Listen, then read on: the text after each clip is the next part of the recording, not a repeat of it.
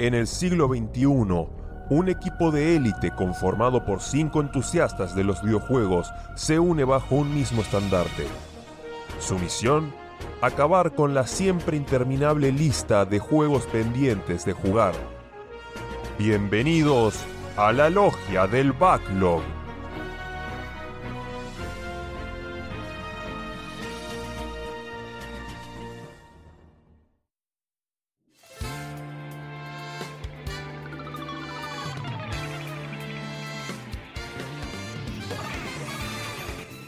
Amigos, amigas, bienvenidos, bienvenidas al capítulo 59 de la Logia del Backlog. En este capítulo empiezo un poco más triste del usual porque vamos a hacer la despedida a, un gran compañero de, Argentina, alguien que se va a, dos semanas de salida de este capítulo. Cuando estén escuchando quedan 15 días de, de una noticia que la mayoría ya sabe. Los pesos de Steam se nos van, así que al principio de este capítulo vamos a hacer una despedida pero no la voy a auspiciar yo solo, ya que en esta ocasión eh, dos miembros más de la logia me acompañan. Eh, Rami, vos, ¿cómo estás? ¿Cómo tomaste esta triste noticia? Buenas a todos. la verdad que estando afuera eh, no me afecta de la misma forma, sé que suena egoísta, pero sí es cierto que todo el tema de Steam, bueno, ya lo, vamos a comentar, fue una parte importante de mi etapa gamer. Eh, recuerdo cuando se podía todavía pagar en Rapipago e, ir a comprar con la factura Rapipago antes de tener tarjeta de crédito y todo. Así que eh, tengo muy buenos recuerdos. Pero más allá de la tristeza por ese lado, estoy muy contento de volver a estar acá. Eh, estuve desaparecido un par de semanitas, creo que dos, dos episodios que no estuve, porque me mudé, ya estoy acá acomodado, casi, casi terminado de acomodar. pero nada, fue un caos, estuve desarmando todo, armando todo, mudándonos y, no tuve tiempo, pero estuve jugando lo, el poco tiempo que tuve libre. Eh, así que estoy muy contento de volver y, nada, volver a grabar. Porque estuve escuchando los episodios que, grabaron en mi ausencia y, me agarró nostalgia de, volver. Así que muy contento. Sí, siempre se extraña. Yo, yo, me, yo me ausenté uno solo. No lo terminé de escuchar, sí escucho un poquito un picado mientras hacía el video y la verdad que sí, eh, ya perderse un solo programa es como decís, che, es un montón, hace un montón no grabo. Pero bueno, alguien que sí le afectó, porque como recordemos es el capitán de las Angels y hace poco se adquirió. Va, el capitán en disputa, ahí Porco me, me va a retar. Pero bueno, hace poco adquirió la Steam Deck, así que esto le pega directamente al bolsillo. Santi, ¿cómo le estás tomando?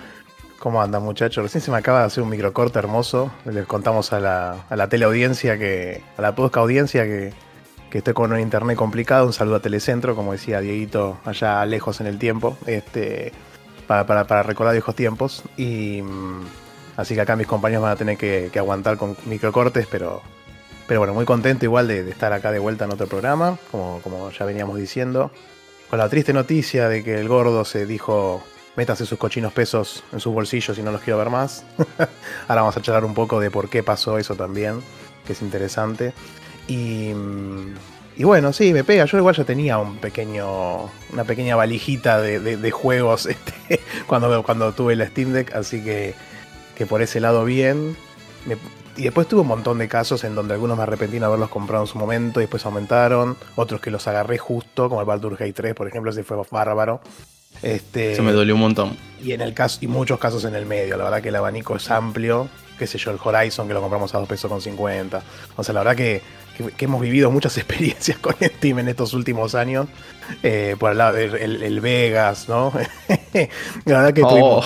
tuvimos, muchas idas y vueltas con, historias divertidas de, la especificación y la localización de precios. Pero bueno, lamentablemente se nos va eso y ahora vamos a charlar un poco al respecto y vamos a repasar algunos juegos eh, que tal vez recomendemos ahora, que inclusive aún con el precio de hoy pueden ser unas opciones interesantes de cara a lo que se viene y lo que suponemos que se puede venir, ¿no? También hay mucho de futurología y tal vez el día de mañana no es tan grave.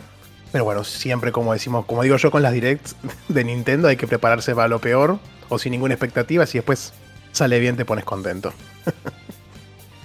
Totalmente de acuerdo. Pero antes de arrancar el velorio, eh, vamos a ir a nuestra típica sección Traditional. Que esta vez tenemos las plantas y para que no me lo primeren, creo, por lo menos yo, que es la planta más conocida del gaming, que es la famosa Piranha Plant de, Eh, de Mario, o por lo menos es la primera que se me viene la imagen a la cabeza, que eh, siempre, acá Santi necesito tu, tu conocimiento, siempre se la llamó Sí. Piranha Plant o Piranha Plant Sí. es la de eh, Mario 64, que es la que tiene los bracitos La, y todo la- y va caminando. la de la, la de la cara grandota esa que, que como el, el Sí, primer que boss. después salió a jugar al tenis, que creo que Sí, salía en claro. Mario 64 y después no aparece hasta que juega al tenis. No, la, la planta esa, la de Mario Sunshine, se llama Pita y Piranha. Esa tiene como un nombre particular. eh, Pero, porque sí, porque justamente como decís vos, después también estuvo en el Smash de, de Wii, creo que era, en el Brawl. Era un jefe también al principio, o sea que la verdad que después se le dio una identidad muy marcada. Eh, pero no, Piranha Plants vienen ya desde el principio.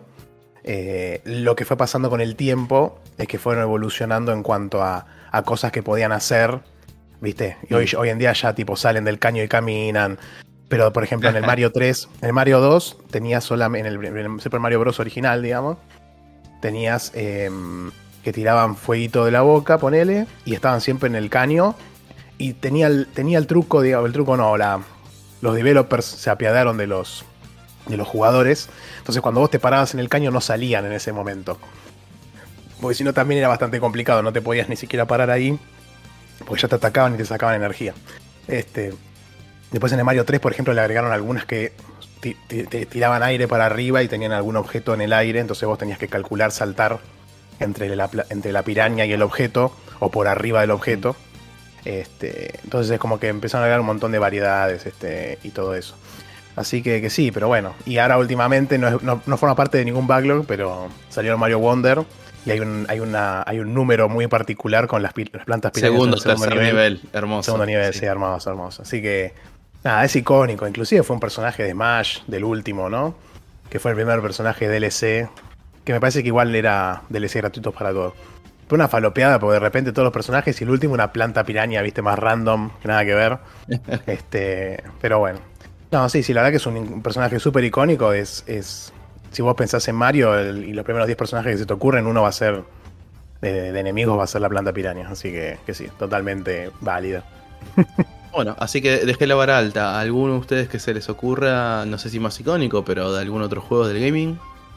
Yo, Rami, yo- sí, yo, yo pensé que me ibas a premiar este. Eh, un, un juego que tiene eh, planta en su título, el Plan vs Zombies. Ah, Me parece que, que es, para mí, o sea, fue, no sé si, obviamente no es un juego hardcore, o sea, no es un juego muy, muy complejo, pero y que tiene cierto, no, no es tampoco tan, eh, es bastante viejo y creo que no tuvo mucho, mucho impacto a futuro, pero eh, nada, un juego icónico me parece, ¿no? Eh, justo en la época época, en la que empezaba también el tema de las pantallas táctiles en, en el iPad, yo recuerdo jugarlo en, el teléfono incluso, en el, en- en el iPhone, o sea, viejo.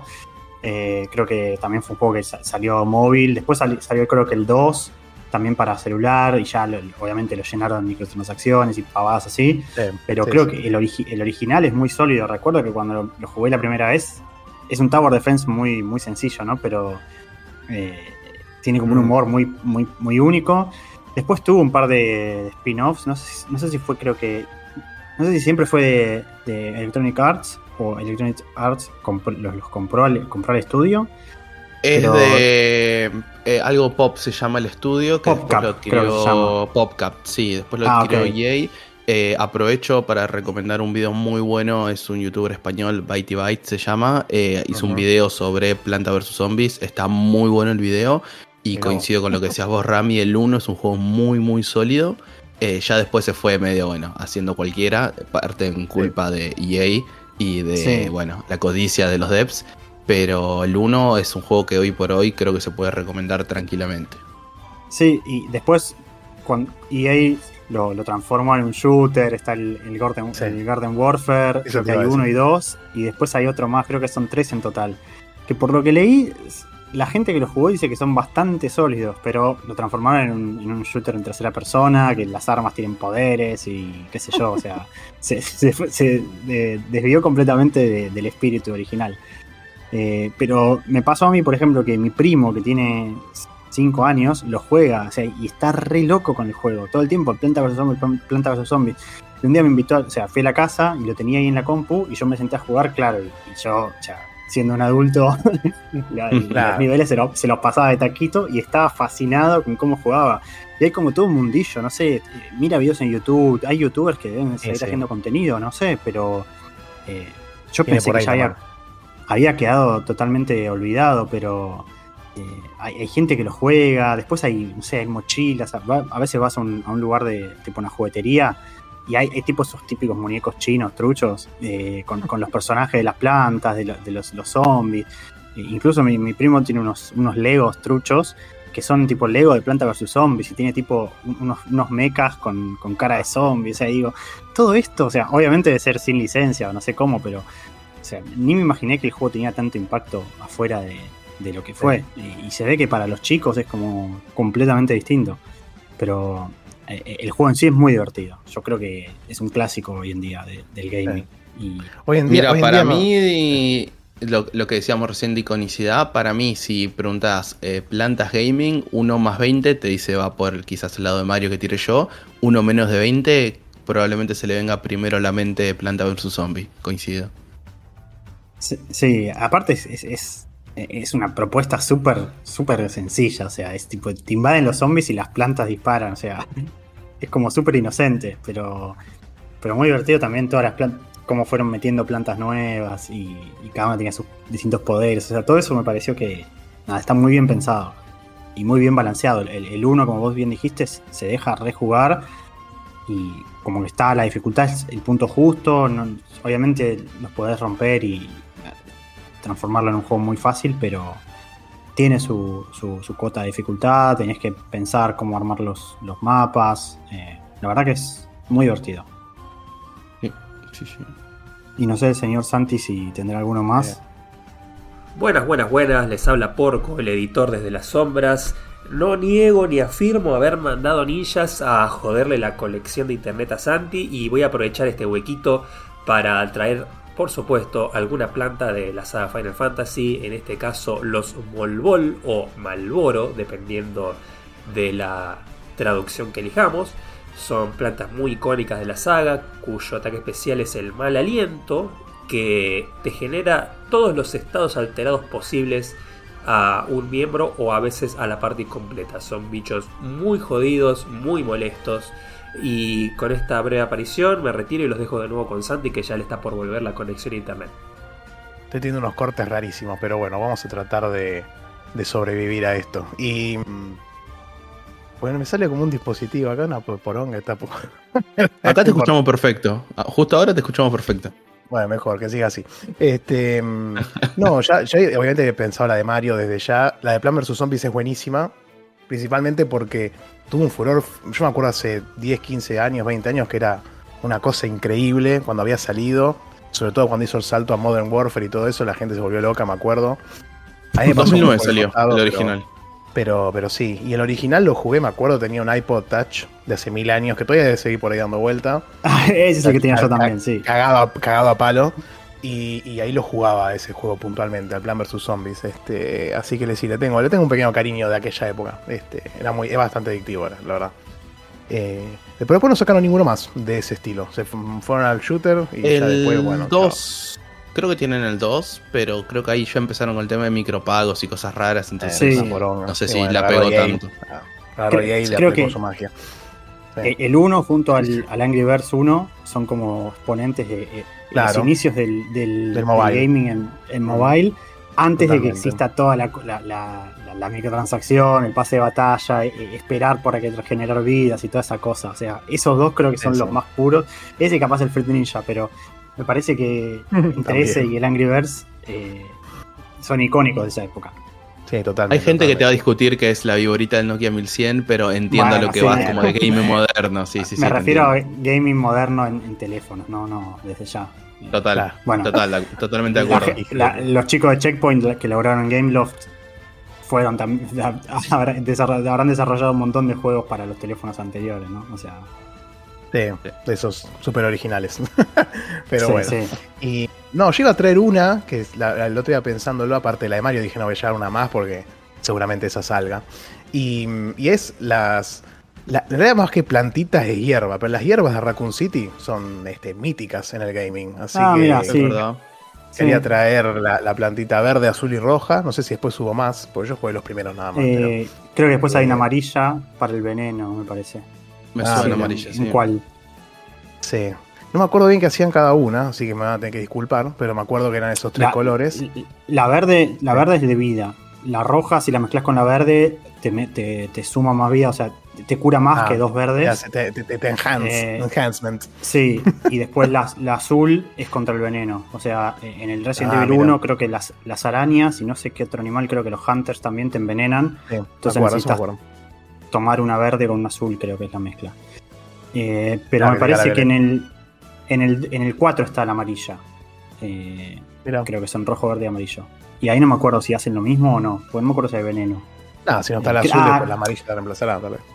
No, no la reemplaza. La amarilla creo que te da como un boost por encima del. eh, cuando la consumí, Ah, creo mira. que te, te aumentaba la barra de vida total que podías tener. Ah, O sea, te, había te agregaba menos, un adicional al, al HP. Claro. Mirá vos. Como que te iba aumentando la barra total de vida. Eso fue en el 4. Eh, también tenías el, el tema de mezclar eh, verde, rojo y amarillo y, y hacerlas como las combinaciones clásicas. Pero sí, tenés sí, razón. me acuerdo. Así que nada, muy, muy buena. Me, me gustó esa, esa referencia porque también icónico.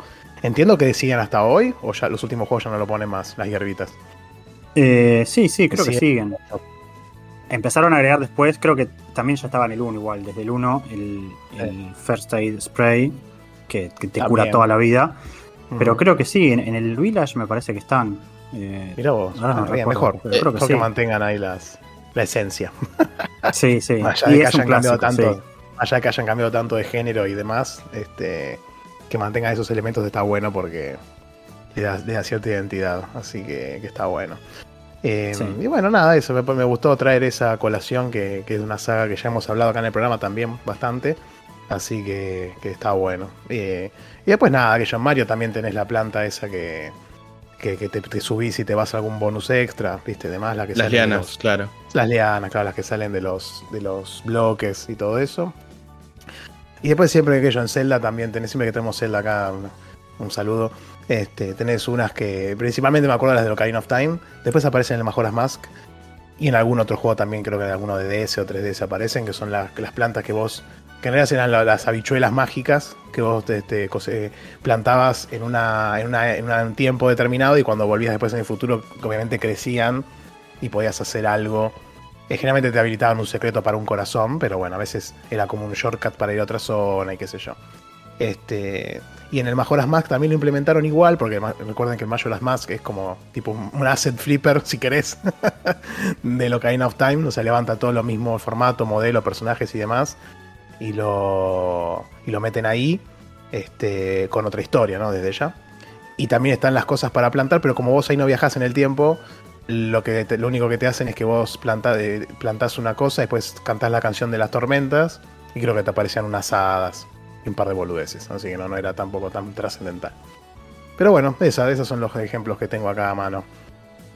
Bueno, ni hablar, estamos dejando afuera directamente un género que si se quiere puede ser de plantas, que es todo el género de Mm. farming, de granjitas y demás, que Ah, seguro, nada, eh, seguro.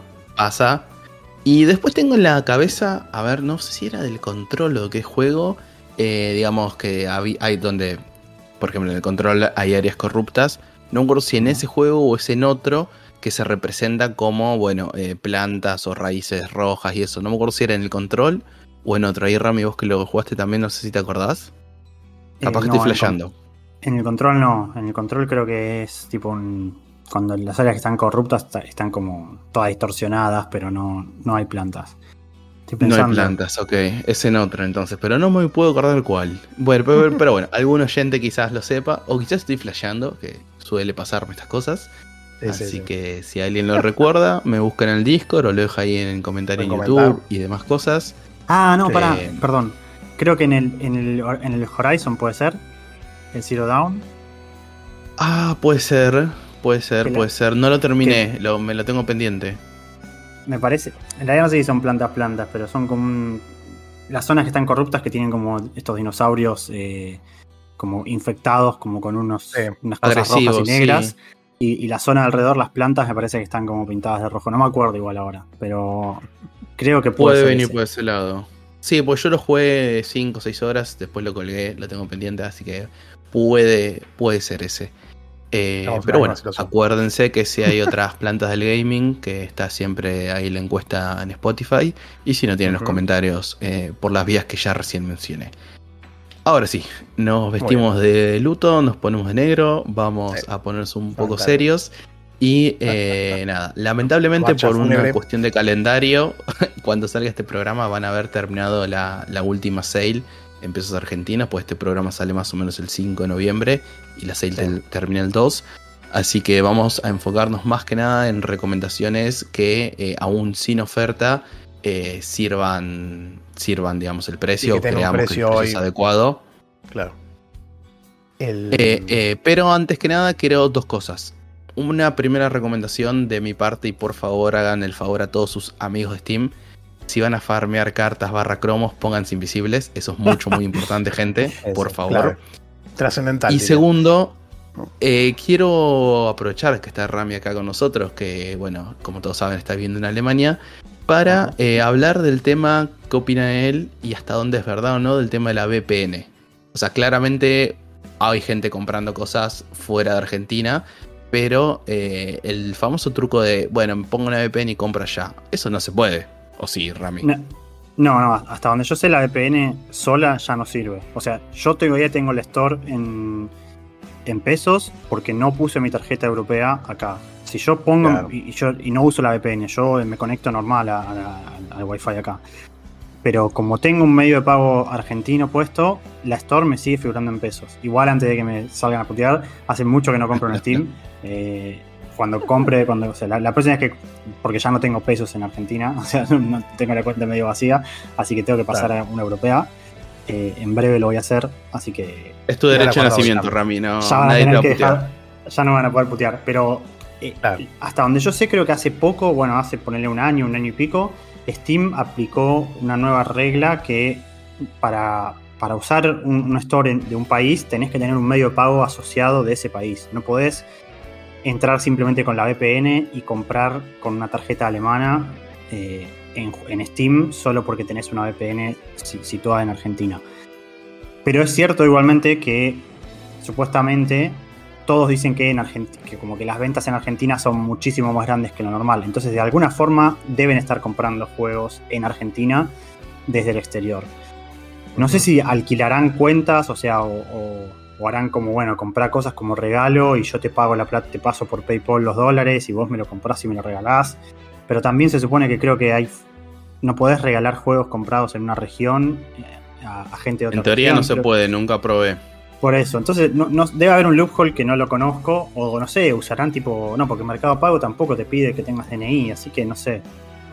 Estaba pensando en Eh. eso, en las tarjetas prepagas, eh, ya sea, o sea, la más icónica es acá Mercado Pago. eh, estaba pensando en eso, pero no sé si puedes abrir la cuenta estando de afuera.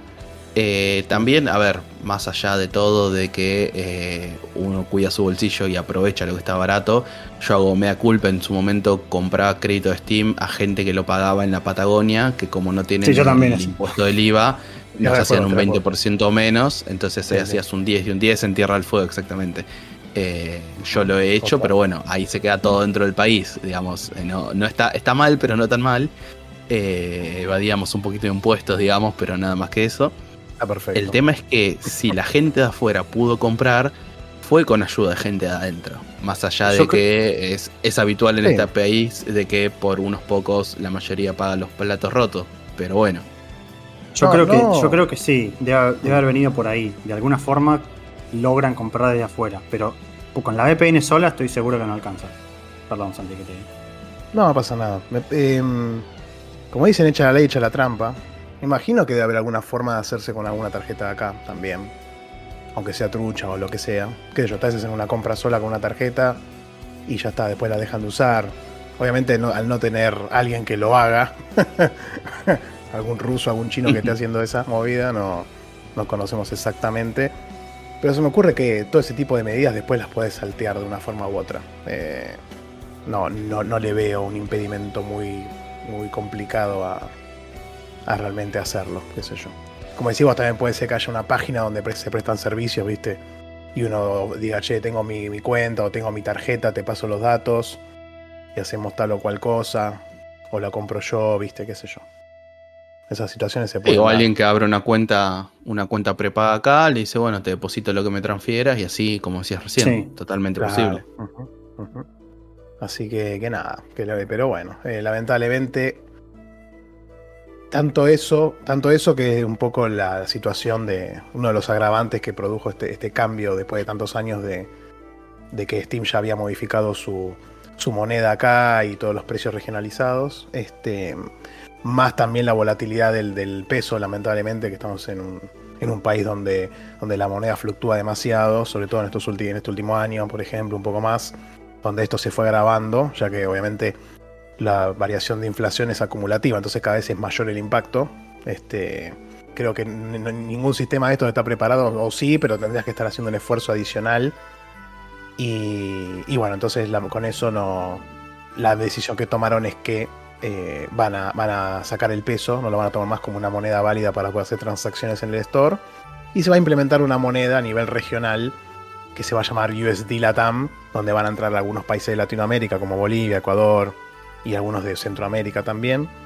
Este, y entonces con esa moneda ya es como que se va a unificar y vas a, eh, por lo menos del lado de- del, negocio, ¿no? ya sea del- de los publishers y los devs, no van a tener que estar considerando la fluctuación de cada moneda local porque ya tienen un precio de referencia, digamos. Es como un dólar, pero lo quieren separar del dólar porque posiblemente, y ahí tal vez podamos discrepar un poco, pero posiblemente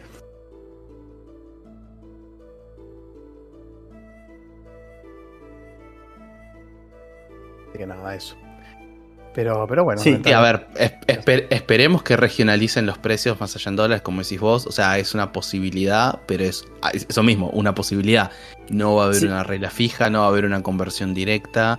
Eh. Para mí el ideal sería el sistema Epic, que tienen precios regionalizados. Hay juegos de También. 40 que valen 15, hay juegos de 60 que valen 40. Y si a eso le sumamos las ofertas de Steam, que son dentro de todo constantes y algunas de un muy, muy buen porcentaje, bueno, es grave, vamos a pagar más de lo que pagamos ahora, pero tampoco va a ser inaccesible. No, no, perdón. eh, sí hay una regla. O sea, eh, el- el- la, la moneda nueva que se quiere usar. Claro, es una sugerencia, sí, eso es verdad. Pero lo aclaro por si algún oyente todavía no, no lo leyó o quedó medio perdido en- entre todas las noticias y Ah, la sí. confusión que hubo medio al principio. Eh, el- hay una. A ver, la moneda se va- llama USD eh, eh, LATAM, o sea que eh, debería ser un. e- es en dólares, o sea, la gente se lo va a seguir cobrando en dólares. Lo que tiene es que se supone que esos valores en dólares van a ser más bajos que los valores en dólares americanos. O sea, no van a ser. los juegos AAA no van a ser 60, 60 dólares. Yo estuve leyendo un. un, un developer argentino que es P. Marín, de- que se llama Patricio, no sé, ese es en Twitter. Es el que desarrolló el Pretend Car Pretend Ujú. Car Racing, y él comentó cuál es, digamos, la normativa o la, la- la bajada de línea de Steam en, en relación a esto. Básicamente, un juego de 60 dólares, Steam lo va a recomendar a 27 dólares LATAM. O sea que los juegos AAA deberían estar, si, si el, si el developer decide tomar esa recomendación, deberían estar 27 dólares. Los juegos de 5 creo que van a estar 3 y no sé si hay otra eh, otro, otro valor en el medio. Se pierde, se pierde un poco en el medio porque tampoco es una escala de 3, porque si hace 5, Claro. 3, el de 60 debería estar 40, 30 y pico, 40, entonces no es una regla de 3 directa, sino que tienen como eh, rangos. Pero sí, esos son los dos rangos que había aclarado él en Twitter. Exactamente. Eh, entonces, más o menos, a ver si no había uno más que sí. Entonces, esa es la idea. Si, si el, el publisher no toma el precio regional, obviamente se va a cobrar en dólares el precio full, full price de dólares americanos. O sea, ahí, eh, dólares estadounidenses, perdón. o sea, ahí sí, el riesgo es que suceda es que anteriormente el precio recomendado por defecto de, de- los juegos en pesos era un- un valor en pesos ficticio, o sea, con una conversión del dólar muy baja. Entonces, si el publisher se olvidaba de actualizar los precios, el precio que le iban a recomendar era un precio muy bajo. Algunos publishers se, avivaban y lo subían un poco, pero lo dejaban ahí. Ahora, si el publisher se olvida de actualizarlo, le van a clavar el, precio de 60 dólares, o sea, el precio full price en, dólares estadounidenses. Entonces, hay un riesgo mayor de que los publishers colgados, o sea, los, no, los publishers que no son muy grandes, eh, no, no por malicia, sino por, por temas eh, logísticos, dejen los precios en dólares eh, estadounidenses y bueno, eso va a ser mucho más caro. Eh, desde ya que con eso también creo que se terminan las... eh, las eh, El, bueno, precio, los ba- pocos- el precio back. el, famoso precio back, que era el precio Sí, de que, no. bueno, cu- cuando lo largaban las primeras horas después de la- del, del lanzamiento estaba con un precio muy bajo porque el publisher se había olvidado de actualizar y después a la- al día siguiente lo cambiaban, entonces todo el mundo salía corre- corriendo a comprarlo. Yo creo que me compré el, el Eucaristo Protocol, creo que lo pagué 700 pesos, una cosa así. Eh, eh, pero sí. Bueno, también, el bueno. que dijo Santiago y Baldur's Gate, vos que lo pagaste 5 lucas, hoy Sí. está 20. Sí, Sí. yo lo pagué 2000 de 3.000 3.000 más impuestos, creo. yo también. Y, sí. y No, impuestos que eran menos eso. Impuestos que eran menos que los que hoy, así que más o menos 4.000 o 5.000. Sí, sí, sí, 100% de Sí. impuesto igual sigue siendo un regalo para lo que terminó siendo el juego. Un saludo a Maxi, Sí. que igual no se escucha, pero de, de Spreadshot, pero sí, él fue el que tiró, che, me parece que está barato. Y yo dije, la verdad que sí, está barato, adentro. Sí, sí. Sin saber Sí, si todo a ser esto- lo que fue, ¿no? De encima, una gran apuesta, porque ni siquiera sabíamos que iba a estar tan bueno, ¿no? Como, como vos bien dijiste, Santi, todo esto viene con que, obviamente por el tema de la inflación, lamentablemente, y, y la variación del tipo de cambio, actualizar los precios muy seguidos es muy complicado. Y además creo que debería haber una dificultad adicional, que es que Steam no te deja poner un juego en oferta durante los primeros días después Claro. de actualizar el precio en una región. Entonces, O sea, el no está preparado el sistema, claramente. si el publisher todas las semanas se metía a subir, bueno, todas las semanas capaz es mucho, ¿no? Porque está bien que el dólar sube, pero el oficial que Cada el que se 15 rige- días o un mes, ponele. cada 15 días o un mes se, su- se- se mete a actualizar los precios, eso le trabaría las posibles Las ofertas durante un, durante un mes más. Entonces pasó que, claro, los juegos quedaron muy desactualizados, pero demasiado, y cuando les dan el saque de un día para el otro, todo el mundo se sorprendió. Eh, Sí. ya no, no es tan común que haya juegos muy baratos en Steam, me parece, como antes. Los publishers, gran- los publishers grandes no tanto ya. No, la verdad que cada vez eh, son menos. Lo que va a pasar ahora con este cambio es que, por ejemplo, hay algunos juegos que se van a ver beneficiados, increíblemente. Todos los que son de Call of Duty, esos que le metieron un saque hace unas semanas, que están carísimos ahora, esos van a bajar de precio. Porque Sí, los aumentaron más del precio que tienen afuera. Como que ahí se Sí. zaparon un poquito. Este, así que con este cambio van a quedar como tope 60 dólares este, los nuevos. Así que van a estar más baratos que lo que están hoy. Pero eso me parece Es que, que, son ver, muy es- pocos los es- casos que, que Es una locura por, por traer tres casos. eh, tres, los tres eh, exponentes o casos de los juegos AAA, creo yo. Tenés el Call of Duty por un lado, que sale más caro acá que afuera, que eso es una locura. Tenés otros juegos que están casi a la par. Recién estamos haciendo cuentas eh, fuera del aire. El Dragon's Dogma, que es el juego que bueno hablamos en el club en su momento, estaba a 100 pesos final con impuestos, que eso era una boludez total. Le pegaron un sacudón grande, como dijo Rami recién, y ahora está más o menos a un dólar tarjeta. Son 20, 25 dólares y el precio afuera está 30. Entonces está casi una paridad razonable. Sí. O si querés una pequeña ayuda localizada, pero probablemente cuando esté en dólares quede más o menos igual. Entonces quizás ese, si no está en oferta, te conviene esperar a una oferta. Pero tenés también el otro caso de que está regionalizado de alguna forma, sin ser estúpidamente barato. Por ejemplo, estaba viendo yo recién el Elden Ring. Elden Ring a un precio dólar tarjeta está a 30, 35 dólares y afuera es un juego que sigue a 60. Entonces ese sí tiene sentido y es creo yo un buen precio regionalizado que- por lo que es el juego en sí. Creo que el, el Elden Ring fue uno de los que fueron aumentando durante tantas veces. Ese sí lo aumentaron un montón. Me acuerdo que había Claro, pero no se fueron al 3.000 o carajo. 4.000.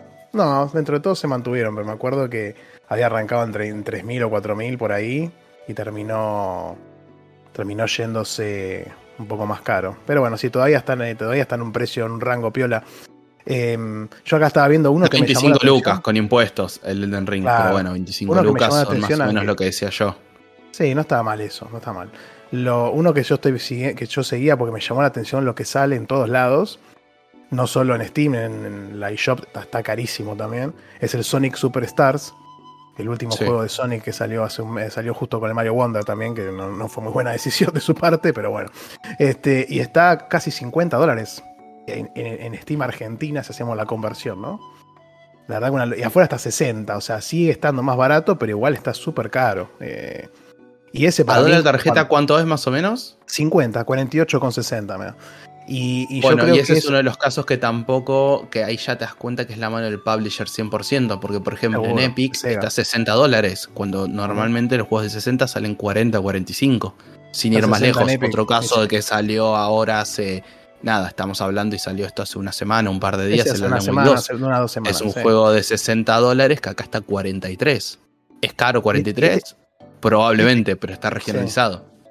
Este juego es buenísimo porque en, en la eShop está creo que 60 dólares al tipo de cambio de hoy o por ahí. No, no, no, no está regionalizado para nada.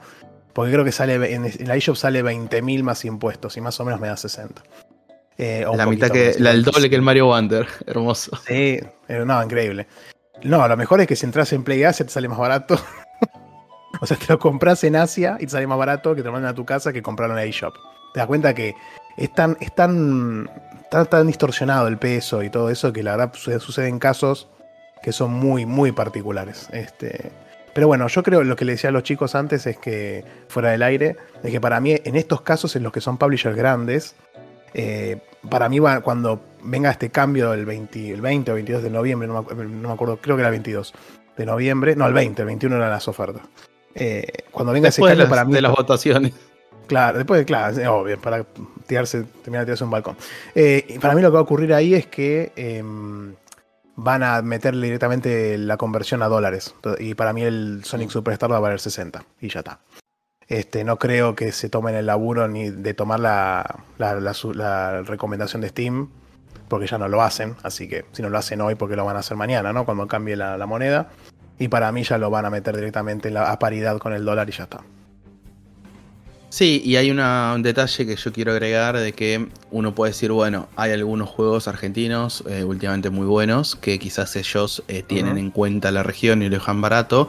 Recordemos que el USD Latam no es solamente para Argentina, incluye algunos países. No es todo Latam, por ejemplo, Brasil, Chile, eh, México no están Uruguay. incluidos. Creo que Uru- Uru- Uruguay o Paraguay, uno sí, no me acuerdo cuál está Paraguay, dentro y Paraguay, cuál está está, fuera. Paraguay está incluido, parece. Paraguay está incluido y Uruguay no. Entonces, eh, también no es que dicen, bueno, el peso está esto, pongamos un precio en peso accesible, sino que tienen que tener también una consideración de que ese precio va a estar en de países. todos los otros Claro. países. Exactamente. Entonces, Exactamente, sí. nada. Van a ser considerados, no esperemos que sean eh, precios pesos argentinos, aunque el desarrollador sea argentino. Sí, Sí, no, olvidar. o sea, lo que se pierde justamente es la independencia de poder, obviamente, personalizar algo para solo, Argen- solo para Argentina. O sea, ahora yo voy a comentar un, un juego de un publisher argentino que yo no sé realmente a qué precio lo pondrán cuando, cuando actualicen, porque no le va a convenir tanto seguir un precio peso argentino si eso también le va, le va a significar menos menos ingresos en otros países. Que está bien, no sé cuánto, no sé, Guyana francesa o Surinam eh, influyan en, en los ingresos de Steam, pero eh, de- evidentemente o sea, complica un poco las cosas, ¿no? Sí.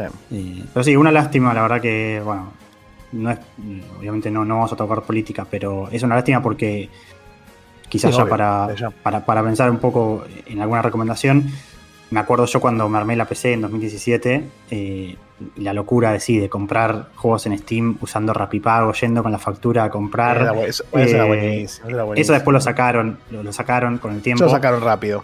Pero, pero nada, fue, fue como una revolución. Yo me acuerdo que me armé la PC y, y después de armarme la PC, no sé, con 800 pesos, que está bien, en 2017 eran otra cosa, pero 800 pesos en ese momento me compré el Witcher 3, eh, un montón de juegos que, que- con los que me armé una biblioteca recopada y cuando recién me armaba una PC más o menos buena. Y nada, todo eso lamentablemente ahora es como que no va a ser tan fácil quizás. Eh, Sí. No sé ustedes. No, eh, Creo que fue. Steam fue uno de los primeros que ofreció algo así. sí. No, yo, eh, yo recuerdo en su momento, inclusive la época anterior a eso, donde estaba en dólares directamente. Y la verdad que el, que el, que el embole, la, la cagada que es y que va a pasar a partir de ahora, no solo pasa por el tema de perder la independencia, todo eso que es verdad, ¿no? O sea, lamentablemente. Pero también el problema para mí es, ya que tenés que empezar a hacer vos la conversión en la cabeza de cuánto es y tenés que estar atento a. Posiblemente salga algún Steamcito nuevo, 2.0, donde hagan ya directamente con el tipo de cambio del día y te digan, no, son tantos pesos, viste, qué sé yo. Pero es como que ya adicionalmente tenés que estar viendo de otra forma cómo obtener el precio del juego, ¿entendés? Y además también te- que está sujeto a si lo compras con tarjeta de crédito, que cierre la tarjeta y después el tipo de cambio que tenés al momento de pagar. O sea, son todos problemas, la verdad. Si lo ves, no, no, no, no hay ningún beneficio de esto, lamentablemente. Eh, nada, así que sepan. Lo, lo único que podemos decir, vamos, vamos a tirar algunos mensajes esperanzadores que no sean todas pálidas. Eh, las ofertas van a seguir estando, así que, por ejemplo, Dragon Dogma que dijo antes Sakul, eh, creo que está 80% cuando suele estar en descuento. Así que va a seguir estando en 80% de descuento, por más que lo pongan a 30 dólares, ponele si querés. Entonces, lo que va a Va terminar a ocurriendo 6 es que- dólares. Claro. Claro, lo que va a terminar ocurriendo es que va, a- va a ser un consumo posiblemente un poco más consciente de decir, che, yo quiero jugar tal juego y no quiero comprarme cualquier cosa que salga con descuento. Entonces, cuando ese juego esté en oferta, lo compro. Y, y entonces va a terminar así o se fomentará la piratería, que tampoco es nada raro, ¿no? Desde ya. Y Sí, la ma- otra- más que nada también re- recordar, per- perdón Santi, pero me Sí, pareció sí. muy importante lo que dijiste. Ah, Eh. Hay mucha gente, entre las que estoy yo, que estamos acostumbrados a tarjeta, tarjeta, tarjeta, después a fin de mes pago. Eh, cuando acá está el tema de que si sube el oficial, eh, nada, se O te va a ¿qué puede disparar. Capaz calculaste un juego y se, que se te puede, no te digo duplicar, pero sí puede crecer un porcentaje Sí, no importante. sabés, pero sí. Sí, sí, sí, sí.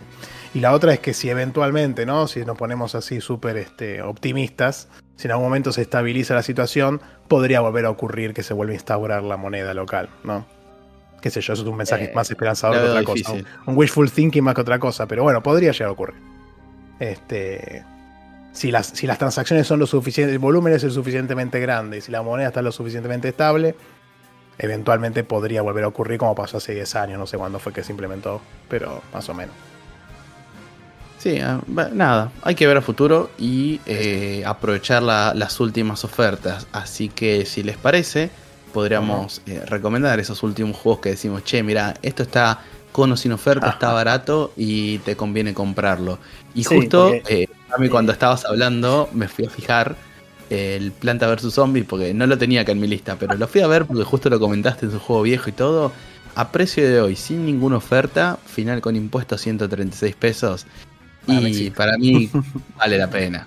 Primero No no existe. existe y segundo, nada, es un lindo juego para tener ahí, para aunque no sea para uno, para un familiar o algo, o mismo Santi que tiene la Steam Deck pensando a futuro, decís, bueno, quizás en una de esas, en Menos un que- viaje, sea. Menos que un alfajor, chico. Así que. Sí. Y, se van y lo van a disfrutar más que un alfajor. Los va a durar más, Sí. seguro.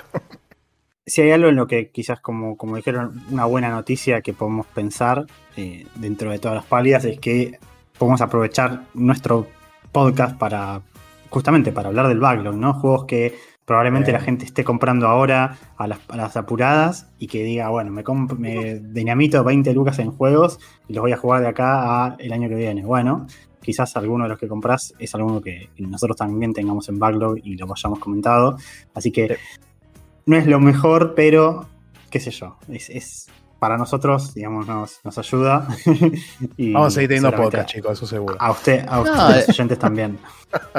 La razón de esto, más allá de llorar un poquitito, era también, bueno, avisarles que la logia del backlog empieza a cotizar en bolsa, así que si quieren aprovechar ahora, antes que suban, Es el momento, es el momento. Más backlog que nunca, creo. Sí, olvídate. sí, olvídate. olvídate. Eh, bueno, yo no sé, yo quiero arrancar con uno que lo compré el otro día, que salió este año, así que es medio trampa. Pero como no lo voy a jugar este año, ya va a ser backlog, así que estamos bien, digamos, entra dentro, entra dentro de la lógica. Y es el Howard Legacy, que estaba como en un porcentaje de descuento, no me acuerdo ahora, pero estaba como 6 mil pesos. Pero aún así, sin descuento, está 8 mil más impuestos, o sea que queda 16 mil. Y es un juego que está full price afuera, con lo cual eh, sigue siendo para mí un juego bastante accesible si considerás de acá para adelante, ¿no? Ponle que está a 17 mil pesos y si lo dividimos por lo que está el dólar hoy, está más o menos en 23 dólares. O sea que está con un, más de un 50% de localización en su precio base, ¿no? Sin descuento. Así que nada, es un, es un gran juego de este año. Según Faldu es uno de los GOTIS. Obviamente no lo va a ser. Pero, pero la verdad que mucha gente lo ha jugado, mucha gente lo disfrutó. Eh, recuerden en, en enero, febrero, por ahí que estaban todos como locos con Harry y su, y su banda. Bueno, está Harry en este juego, pero no importa. Este, así que, que nada, eh, un- para mí es un recomendable. Eh, no sé después si quieren decir alguno de ustedes con alguno. Yo tengo otro más después. Eh, te sumo otro y este también va de parte de Kabu que no, no pudo estar hoy. El. Hollow Knight. El Hollow Knight es un juego que Uf, eh, full price. Justo ahora está en oferta 50%. Como, eh, esto no lo van a ver ustedes por cuando sale el Sí, sí. programa, pero aún así sin oferta sale 2100. Afuera es un juego de 15 dólares. Vamos a suponer que lo dejan a 15 dólares, eh, que hacen paridad a dólar y vuelve a estar a 50%. 50% son 750. A la conversión de hoy estamos hablando de 5.500 pesos. Cuando el juego eh, con impuestos incluidos full price son 2.100, así que sería la mitad todavía de cuando el juego llegue a estar en oferta. Olvídate. Olvídate. Sí, y, y- y es un juegazo. Y- si de casualidad tienen la, la Switch, creo que ahí sigue estando, no sé, 100 pesos. Así que. Que nada, recomendación por dos ahí. Totalmente. Bueno, yo tengo. ah, Yo me hice una listita de algunos juegos que, que me puse a mirar mi librería de Steam y juegos que. Algunos que los comenté acá, otros que no, pero juegos que me gustaron mucho y que me parece que valen la pena. Por ejemplo, para arrancar con uno, eh, el Hitman 3, que lo estuvimos hablando. Hoy Mirá, está sí. la, la colección completa con todos los DLCs, toda la, la perorata. O sea, el- la colección 1, 2 y 3, que sería, ¿no? O sea, el bundle de- del 1, 2 y 3, está 4.500, o sea, 9.000 con impuestos. Y afuera es un juego de 70 dólares. O sea que debería Ah, estar, si, si- si siguen la, la recomendación, debería estar 32 dólares. Que 32 por el, el dólar ofici- dólar tarjeta de ahora, que son más o menos 700 y pico, me da 3% de 21, 21 y pico, mm, mucho más que 9000. O sea, es un juego que tiene un montón de horas de contenido para así para bien, para llenar backlog. Y, y está mucho más barato que, que lo que, que lo ofrecido. Es que lo voy Otro a que- este, ¿no? Estoy Otro que acá. creo que, eh, otro que creo que es el- uno de los peores ejemplos, o sea, uno de los mejores ejemplos en todo caso, es la colección del Bioshock, que está a 500 pesos. No sé cómo. La Bi- Bioshock de Collection, que trae el 1 remaster, ¿El el, 2 remaster? remaster. Es claro, el 1 HD, el 2 HD y el 3, creo que son los remasters. Ojo, capaz estoy leyendo. Pero me parece que son los remasters. Eh, y afuera está 60 dólares. O sea, es un juego que va a estar 30 o 27. También 21.000 más o menos, o un poco más. Nada, o sea, ese es para comprar ahora mismo. Totalmente, Eh, totalmente. Eh, después, bueno, otro que hablamos nosotros, el Disco Elysium. No sé si eh, está 8, o sea, 4.40 está ahora, 8.80 con el dólar, con matecito, con todos los impuestos. Y afuera está 40 dólares, que supongamos Ay, que se conviertan, a, se conviertan a 15. eh, 15 por 7, o sea, da más o menos 9.000, un poco más, 10.000, casi 10.000 pesos. Eh, nada. Algunos Ah, ejemplos, después podemos seguir- puedo tirar algunos más, pero creo que son juegos que realmente. Hay otros que no, como ya dijimos, algunos que ya están, no sé, 30, 40, o sea, no sé, 20 lucas, y eso ya es casi eh, 60 dólares, un poco menos. Eh, Capcom hizo eso, Capcom subió muchísimo los precios, creo que el Resident Evil 4 está más o menos así, entonces eso no vale tanto la pena, pero los que comenté recién... No, eso creo que conviene más, como dijimos recién, esperar el dólar y esperar una oferta, me parece. Sí, Sí, pero los otros eh, es una locura. Yo tengo un par de juegos que son todos del mismo publisher, así que los voy a decir todos juntos. Pero por ejemplo, los amigos de Square Enix últimamente están bastante careros, pero en una época no. y lo que ha ocurrido con esta gente es que no, los, no aumenta los juegos para atrás en líneas generales. Entonces, todos los juegos que han sacado hasta, hasta antes del último año están en precios muy buenos. Y ya que hablamos de juegos que trajimos, bueno, yo no lo traje este acá, pero lo mencioné varias veces. El Dragon Quest 11 está actualmente a 2.000 pesos más impuestos, o sea que 4.000, pero afuera sale 40 dólares, o sea que está saliendo afuera la friolera de casi 30.000 pesos, o sea, estamos, y, acá sale 4.000 hoy, ese es súper recomendable, no podría ni cansarme de recomendárselo, 4.000 pesos, tenés un juego de 100 horas que es hermoso, este, y después tenés un montón más, el Triangle Strategy también entra dentro de la misma, dentro de la misma ecuación, porque mm, déjeme ver el precio que tiene hoy. Bueno, este está un poco Bueno, más caro entra- porque es más nuevo, pero es 6.600 más impuestos que te queda 12.000 y afuera está 60. Eh, o sea que estamos hablando de 40.000 pesos, 48.000 pesos afuera y acá está 12 hoy. Otro también súper recomendable. Bueno, otro que también eh, busqué uno también para mencionar a Porco, y estás hablando de Square Enix, los Final Fantasy. Eh, Uh, por ejemplo, puntualmente el 15 que compré hace poco está afuera hoy 35 dólares y acá está 1500 pesos con impuesto final. Y, el, y, el, y, y la misma línea, el Final Fantasy X, el Final Fantasy XII. Todos esos, no tengo acá el precio ahora, pero están mil pesos, dos mil pesos, están todos súper baratos, nunca los actualizaron. También súper recomendables. Eh, estaba buscando acá también el Bravely Default 2, por ejemplo, que salió en Steam hace un año por ahí. También afuera, no estoy afuera está 60 dólares y acá está 7000. Eh, sí, 7000, 3500 por 2. También otro juego súper accesible. Todos los de Square Enix que no sean de los últimos últimos están bastante accesibles. Este, no sé cuál es uno último, pero, pero sí, la verdad que sí. Bueno, y a mí me quedan tres anotados en la lista, dos, eh, no, mentira, tengo cinco más. Eh, primero los XCOM, los XCOM están el 1 y el 2 por lo menos. El Kimber Squad está un poquito más saladito, pero los primeros dos están mil pesos o menos, final con impuestos incluidos. Juegos de cientos de horas, súper recomendados, así que eso aún sin oferta vale la pena. También tengo que probablemente les traiga el año que viene algún informe, el .hack eh, GU o GU, el Last Recode, que es- son cuatro juegos, RPG, cientos de horas, 1080 pesos, final con impuestos incluidos, sin, uno- sin ninguna oferta. Y el último que tengo de Backlog, porque también tengo uno de Forwardlock para recomendarles. eh, de Backlog es el Day of the Tentacle, el remaster. Oh, Para mí, personalmente, el mejor eh, point and click para empezar si nunca jugaste ninguno, es especialmente esta versión remaster. Está a 360 pesos con impuestos Ah, no incluidos. no existe. No, no existe. Más allá que esté en Game Pass disponible y demás, vale totalmente la, la pena comprarlo a este precio. Y recién le decía de Forwardlock. Yo tengo pendiente, me quedó el final del Talos Principle 1, que ahora va a salir el 2. El 2 Sí. afuera tiene un precio de 30 dólares full price, que son 22 lucas. Hoy por hoy, haciendo el pre-order y todo, que está bien, no hay que hacer pre-order, pero creo que esta situación lo amerita. Si compras el juego solo, te sale 3780. Pero si ya tuviste el 1, te hacen incluso un descuento extra y te sale 3400 con impuesto final incluido, el, el segundo Ah, juego. De nada vuelta, 3400 pesos con impuestos contra 30 dólares, que final serían 22 lucas aprox. Obvio, obvio, obvio.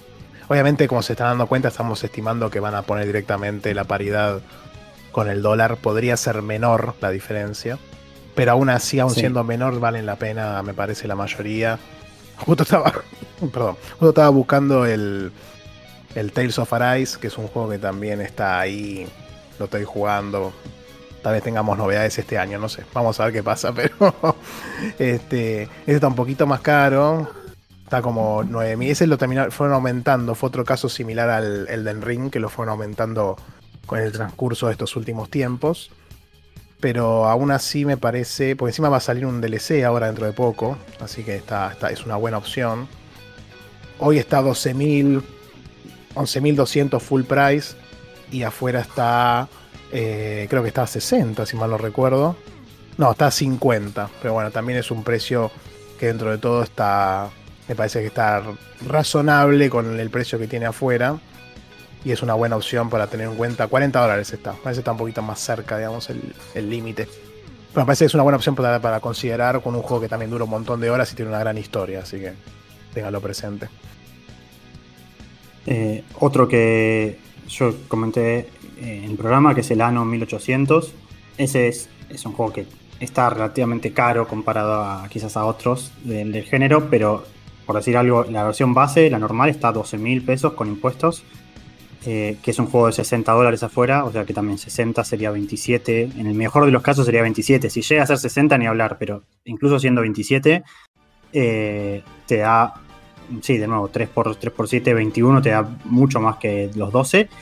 Y la edición completa con todos los DLCs, que tiene como 5 años de DLCs, o sea, eh, súper completa con todos los, los DLCs cosméticos, todo lo que quieras, está a 26 mil pesos en Argentina, que está a 130 dólares afuera. O sea, 130 a- al, al- al- al dólar, digamos, más bondadoso serían alrededor de 60 dólares. Nada, incomparable a, los 26 mil pesos que están, porque 60 por, de nuevo, por 6 por 7, no sé, te da 42, o sea, te da mucho más que, que lo que. Nada, que, que el valor que, sería con. Que es que, perdón, que el valor que se está pagando hoy en Steam. Así que si les gusta ese género, el género city building, el género management de recursos, que en, un juego súper moderno, que se ve re lindo gráficamente, que tiene un montón de contenido adicional, nada, y que está muy completo, creo que del género es de lo mejor que hay. Hoy me parece que sí, si están con ganas de entrarle, es un buen momento, porque no sabemos que, cómo, va a terminar cuando, cuando, van, cuando se, cambie la moneda, ¿no? Eh, y, uno de terror, chiquitito, eh, el Alien Isolation, que yo siempre lo recomendé, está a 3 mil pesos hoy en Steam. Y afuera está a 20 dólares. sí. afuera, afuera está a 20, que más o menos serían 12 dólares. También, eh, casi la mitad de lo que, lo que está ahora. Eh, hay otros juegos en oferta, eso lo, lo, íbamos a comentar, pero para cuando escuchen el podcast ya la oferta va a haber pasado porque la oferta termina el 2 de noviembre, que es, que es la oferta de Halloween de, Steam. Así que espero que hayan comprado cosas que querían de terror durante estos días.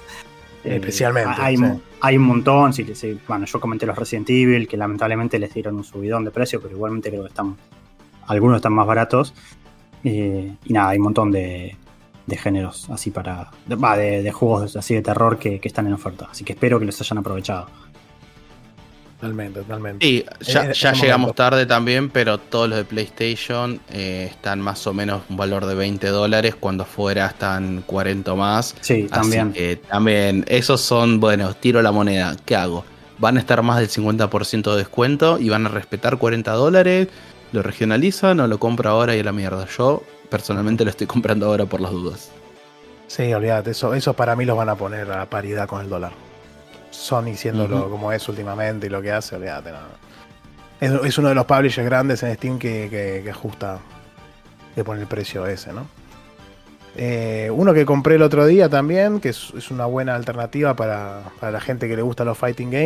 No sé por qué sigo comprando estos juegos, pues no los juego, pero. Este. Uno que está. Bueno, cuando lo compré yo estaba a 90%, ¿no? 400 pesos. Pero bueno, full price es 4000. Eh, estoy hablando del Mortal Kombat 11. No, del último, el último está caro. Pero Mortal Kombat 11 está a 4.000 eh, más impuestos, ¿no? Debe ser esto, sí, que es 8.000.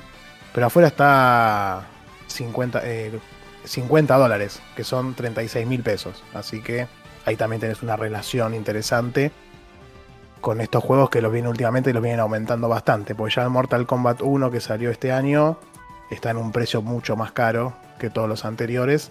Lo cual no me extrañaría que realmente los, el resto los ajusten también ya el 1 está a 17 mil pesos más impuestos, ya está mucho más cerca de.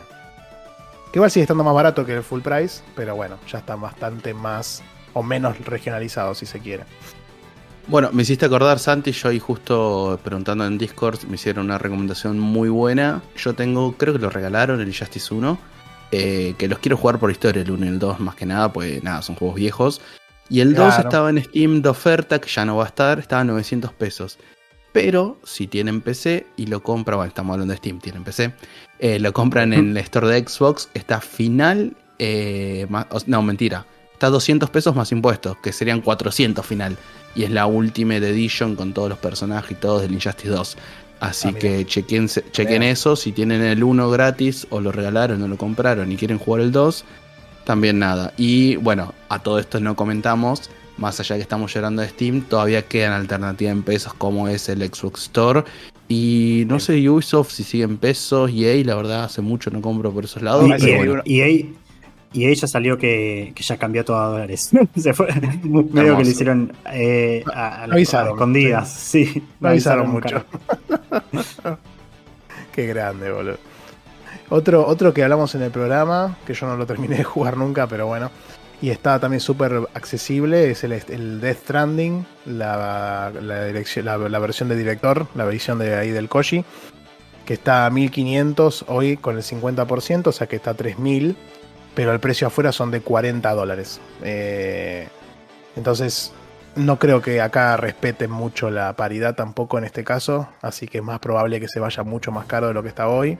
Ahí es una buena alternativa para, para tenerlo en cuenta. Inclusive creo que funciona bien en la Steam Deck, así que a mí me viene bárbaro. Este, pero bueno, es una buena opción también. Y otros que están más o menos accesibles, pero no son tan caros afuera tampoco. Habría que ahí ponerse a ver el número fino. Son los Baldur Gate originales, las Enhanced Editions. Que esos, estos son los casos en donde yo digo que me arrepiento de no haberlos comprado originalmente. Porque han estado a precio nada, ni medio alfajor. Después los aumentaron. Eh, Hoy en día están mil y pico eh, cada uno, full price. Yo lo compré en descuento justo, pero aún así estando en full price están a 1400 pesos final. Eh, no, pero no, no, 1400 pesos más impuestos. O sea, 2800. Pero afuera están, creo que era 5 dólares. 6 dólares con descuento. Si yo le saco el descuento que tiene hoy, están 20 dólares afuera y si lo hacemos por el cambio, nos terminaría quedando 15 mil pesos. Entonces ahí también es otro tema para considerar. Vamos a ver si acá respetan. El publisher es Beamdog. No sé si es un publisher que, también ajuste, pero bueno, ya lo ha hecho, así que tranquilamente podría volver a hacerlo. O dejar la referencia directa del dólar, ¿no? Así que bueno, hay otro caso que podemos tener en cuenta. Sobre todo teniendo en cuenta que ahora salió el 3 y mucha gente está jugando al 3 y dice, uh, juego los anteriores o no, qué sé yo. Bueno, sepan que es una buena opción este, más allá de eso, también después, si tienen Prime Video, ahí los regalaron en su momento a los dos, estos. Eh, así que también es una buena alternativa. Por si ya no tienen esa suscripción y lo tienen ahí, ¿no? bueno, si no, no tenemos más. Va, yo no tengo más. Yo ya terminé mi listita de, recomendados. Obviamente estamos pasando de largo mil cosas más que deba haber. pero bueno, esa fue nuestra pequeña lista de acá de la logia. ¿Ustedes, chicos, algo más que agregar? El Inscription está también súper accesible, que justo lo, trajiste igual otra vez. Eh, así que fíjense si les interesa. El tema que ahí con eso tal vez pueda hacer que sí respeten la paridad que decíamos, o la, o la recomendación de, Steam. Eh, entonces, no, ahí no sabe. Ahí es más como jugártela y decir, bueno, veo si lo compro ahora barato o no. Yo diría que, como dijiste vos antes también, eh, si tienen la plata hoy, este, jueguensela de última si, tienen, si son juegos que no van a entrar en descuento, cómprenlos. Eh, pasa que no sé qué pasaría si lo compras antes del cambio y después pedís refund. Sería interesante. Ah, no sé. Uy, ya, se va a inventar el, dólar, dólar eh, refund de Steam de toda la gente comprando, después vende, se queda con el saldo en Steam. Olvídate, eso va a estar interesante, te digo. Tiraste una que no la había pensado, boludo. Sí, sí, sí, uh. claro. Sobre todo si los compras todo el, el 19 de noviembre y después están más caros o más baratos, digamos, pedís el refund, calculo que te harán una conversión falopa. Sí, eh, sí, para mí sí, obvio. Sí, sí. Sí, porque convierte en tu cartera, tu, todo el saldo que tengas lo van a convertir también, entonces usarán ese mismo índice para, para este tipo de situaciones. Eh, así que nada, eso. va, a estar, va a estar divertido, va a estar divertido. Lamentablemente. Lamentablemente. Bueno, pero bueno, tenemos un, buen 2024 acá para el podcast. Se viene, se viene con mucho backlog, con más backlog que nunca, como, como dijo Rami recién. Así que nada, hablando de backlog, ¿les parece que vayamos al segundo bloque y empecemos a hablar de jueguitos y no tanto de precios? Sí, señor. Me parece bien. Sí, sí, si no van a decir, perfecto. Ya no habla más de juego usted. sí. bueno, eh, ameritaba la ocasión esta vez para que... Por supuesto, sí, Había, que hacer, había que hacer catarsis colectiva, básicamente, sí, está muy bien, me gusta. Totalmente. Bueno, no, nos vemos, nos escuchamos en unos segundos, gente. Dale.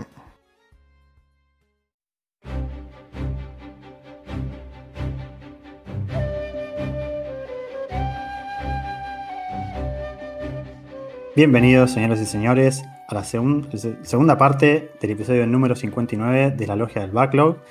Y continuando la charla de juegos baratos y cambios de precios, me voy a hacer un autopase para comentar el juego que traje para esta, esta edición, que es un juego ya comentado por otro compañero del programa, otro miembro de la logia, el señor Kabu, que lamentablemente hoy nos, no nos pudo eh, acompañar, que es el Peráspera.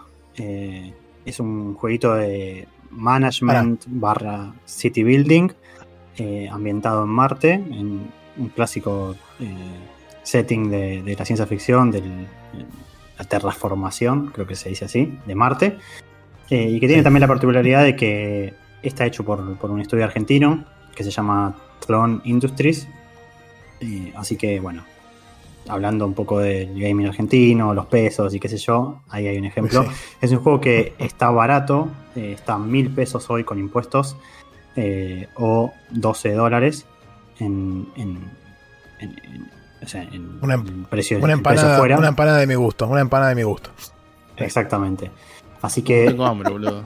este lo pueden, lo pueden considerar y agregar a su, a su lista de, de juegos para jugar, a su backlog, si les gusta. Seguramente ya lo habrán escuchado a Cabo, pero bueno, vengo acá a dar un poco mi, mi opinión. Eh, es un jueguillo, como ya dije, de City Building barra Management, eh, ambientado en, en Marte, con un tema de terraformación, crear una colonia y, y darle como a, a Marte las condiciones para alojar a la vida humana, con un pequeño twist que no es tan común en este tipo de juegos, que es una historia. O sea, el juego es una experiencia narrativa, por así decirlo, eh, con, con un principio y un final, y un par de decisiones incluso a tomar en el medio, en el trasfondo de un juego de management. O sea que vos a medida que vas haciendo cosas en el juego, avanzando como en, tu colonia y avanzando en, tu objetivo de terraformar Marte, eh, van sucediendo cosas, o sea, se, sucede una historia con personajes, con eh, conversaciones y demás. Eh, y nada, esto eh, es, bastante innovador quizás en, este género, que suele ser un, género más enfocado a, bueno, construir hacer lo que quieras hasta que, hasta que te aburras. Claro, Eh, en el infinito. juego vos- exactamente, en este juego vos tomás el rol de una, de una IA, eh, que es como la que mandan a, a comandar la misión de terraformar Marte, porque la Tierra está en- se está yendo al carajo, obviamente, como siempre. y vos tenés que arrancás en, en el planeta de rojo eh, con una colonia pequeña y tenés que empezar como a. Tenés como cinco etapas del plan de terraformación y vos tenés que cre- cre- hacer crecer tu colonia a medida que vas cumpliendo estas etapas. Eh, por un lado tenés lo que es la atmósfera, tenés después la hidrósfera, o sea, la cantidad de agua que hay, y eh, algunas cosas de la temperatura. Entonces, primero tenés que, por ejemplo, empezar a subir la temperatura al planeta para que se empiece a derretir el hielo, empezar a generar agua dentro de, Marte. Después, en paralelo, tenés que eh, empezar a, generar oxígeno con algunas plantas así bioingeniería, bio, con ingeniería genética para eh, que, produzcan oxígeno. Eh, después tenés que empezar a traer eh, nitrógeno también para que no haya mucho oxígeno en la, la- la atmósfera, porque eso como que es, muy flamable. Entonces, tiene todo un tema científico, no sé obviamente qué tan real es, pero, pero tiene como todo, no es, son varias cosas que tenés que hacer para, cumplir con las etapas de terraformación. Y en cada una de ellas tenés que prestarle atención a distintos parámetros. En paralelo vos tenés que, con unos drones, eh, ir construyendo como primero minas en, la superficie para extraer ciertos recursos y después transformar estos recursos en, en unas fábricas en recursos más avanzados que vas a usar para construir los edificios, después para construir las colonias y darle de comer a, la gente que viene de Marte, a los, a- a los colonos que vienen desde la Tierra. Eh, y a la vez, como todo, empezar a desarrollar la vida en Marte. Eh, cuando vos tenés agua, por ejemplo, podés empezar a, a mantener colonias más grandes porque tenés agua que antes tenías que usar hielo, que lo sacabas de, las, de, unas minas de hielo. Después empezás a usar agua. Eh, también hay unos proyectos como que puedes investigar para, no sé, hacer caer un asteroide en Marte de forma controlada que, no sé, genere eh, fricción en, la atmósfera, entonces eso caliente la atmósfera, entonces con eso aumentás la temperatura, pero si aumentás mucho la temperatura, eh, empezás a como la vida que vos podés tener en Marte eh, se ve afectada, o sea, los, animales y las plantas que viven en Marte se transforman como en, o sea, no pueden vivir a, a temperaturas muy altas, obviamente como en la Tierra, entonces se empiezan a generar desiertos dentro de Marte, entonces tenés que bajar, o sea, bajar la temperatura. Eh, podés, por ejemplo, no sé, generar gases de efecto invernadero para que, que la temperatura suba. Y cuando te estás pasando de, de rosca tenés que apagar las plantas para bajarla. O sea, tenés que hacer todo un balance de, de- de recursos y de no solo de recursos para construir, sino también de los, los parámetros que vos tenés que, que seguir. En cada etapa del, del plan al de, ecosistema, digamos, también. Claro. En cada etapa del plan vos tenés parámetros que a los que darle bola. Primero empezás, qué sé yo, si no mal lo recuerdo, bajando la temperatura, eh, no, perdón, subiendo la temperatura por encima de, creo que de 0 grados. Después tenés que generar la suficiente cantidad de agua como para empezar a generar algunos mares. Después tenés que empezar a generar oxígeno. Después tenés que eh, controlar esa cantidad de oxígeno a, a un nivel eh, saludable. Y después tenés que generar una presión atmosférica suficiente, eh, generar un, campo magnético para proteger a la gente de la radiación. O sea, tiene todas muchas cosas así muy, muy científicas, muy del, sci-fi, que, si le gusta el género son, muy divertidas. Eh, y después tiene toda una mecánica de, bueno, de, construcción de edificios, eh, construcción de recursos, bases que puedes ir expandiendo, tenés que generar energía, tenés el típico árbol de, tecnología en el que podés desarrollar eh, nuevos edificios y con eso aumentar tu producción. Eh, también tenés que estudiar justamente los desarrollos eh, relacionados a la, la, terraformación, o sea, estudiar, no sé, cómo por ejemplo hacer para traer un esteroide con hielo desde el, sobre el cual minar hielo porque quizás te estás quedando sin hielo en, el planeta, entonces tenés que estudiar también eso como, como, una de las, de las, opciones que tenés. Eh, y con todo esto vas como creando, eh, creciendo, haciendo crecer tu colonia. Eh, cuanto más colonos tenés, más, más rápido desarrollás las tecnologías nuevas y obviamente necesitas estas tecnologías para llevar a cabo el plan. Entonces es como que las dos cosas van de la mano, ¿no? hacer crecer tu colonia y mejorar las, condiciones de vida con el objetivo final de vivir en Marte, ¿no? O sea, de que puedas tener eh, colonias a cielo abierto, o sea, sin, sin, protección, o sea, que la gente pueda caminar libremente como en la Tierra. Entonces, esto es un proceso que está, es divertido eh, y dentro de lo que es el management eh, está bueno. Sí, quizás lo noté un poco lento en algunas partes, como que siento que a veces tenés que dejar medio el tiempo correr para generar ciertos recursos que eso quizás, no sé si es un tema de dificultad o un tema de que quizás yo no lo estoy jugando de la manera más óptima, pero sí sentí que se hizo un poco aburrido en algunas cosas. Pero. ¿No tenés en este el de adelantar el tiempo como pasa en estos juegos? Sí, sí, sí, sí, lo tenés también, pero incluso con eso a veces sentís que. Tarda. No hay suficientes cambios como para que uno se sienta siempre haciendo algo nuevo, ¿no? Como que hay veces que podés dejar de hacer cosas y medio dejar que el, planeta funcione solo. Por ejemplo, si tenés que generar tanto nivel de oxígeno y vos ya tenés las plantas de oxígeno, lo único que tenés que hacer es esperar a que las plantas se, produzcan lo suficiente, ¿no? Eh, como que no hay mucha necesidad a veces de hacer un input, eh, sino que hay que dejar el tiempo correr. Obviamente, por ejemplo, eh, una cosa que te puede pasar es que las minas se acaben, entonces que tengas que construir minas nuevas desde las cuales minar, porque las minas que vos estás usando se vacían. Ahí sí necesitas, por ejemplo, expandir un poco la red de, edificios que tenés, porque en paralelo con, los edificios vos tenés eh, el mantenimiento, que es como tenés unos edificios que, que tienen como un radio de acción sobre el cual mantienen los edificios alrededor. Y después tenés energía, que vos también los edificios tenés que construirlos dentro de una, de una eh, dentro del radio del edificio que produce energía para que tengan energía. Eh, las calles se construyen solas automáticamente a, través de. Cuando vos pones un edificio al lado del otro, se, conectan automáticamente con calles. Y los, los drones, que son como las, unidades que, hacen todo el trabajo, también se manejan automáticamente. Eh, vos pones un edificio y los drones automáticamente juntan los recursos para poner el edificio. Que esto, obviamente, cuando las bases son muy grandes, se hace un poco complejo. A veces quizás vos pones un edificio y los drones no hacen lo que vos querés porque nada, están ocupados con otras tareas, o sea, llevando recursos de un lugar al otro o construyendo otra cosa. Entonces también vos podés crear nuevos, nuevos drones, o sea, nuevos eh, como edificios que mandan drones a trabajar.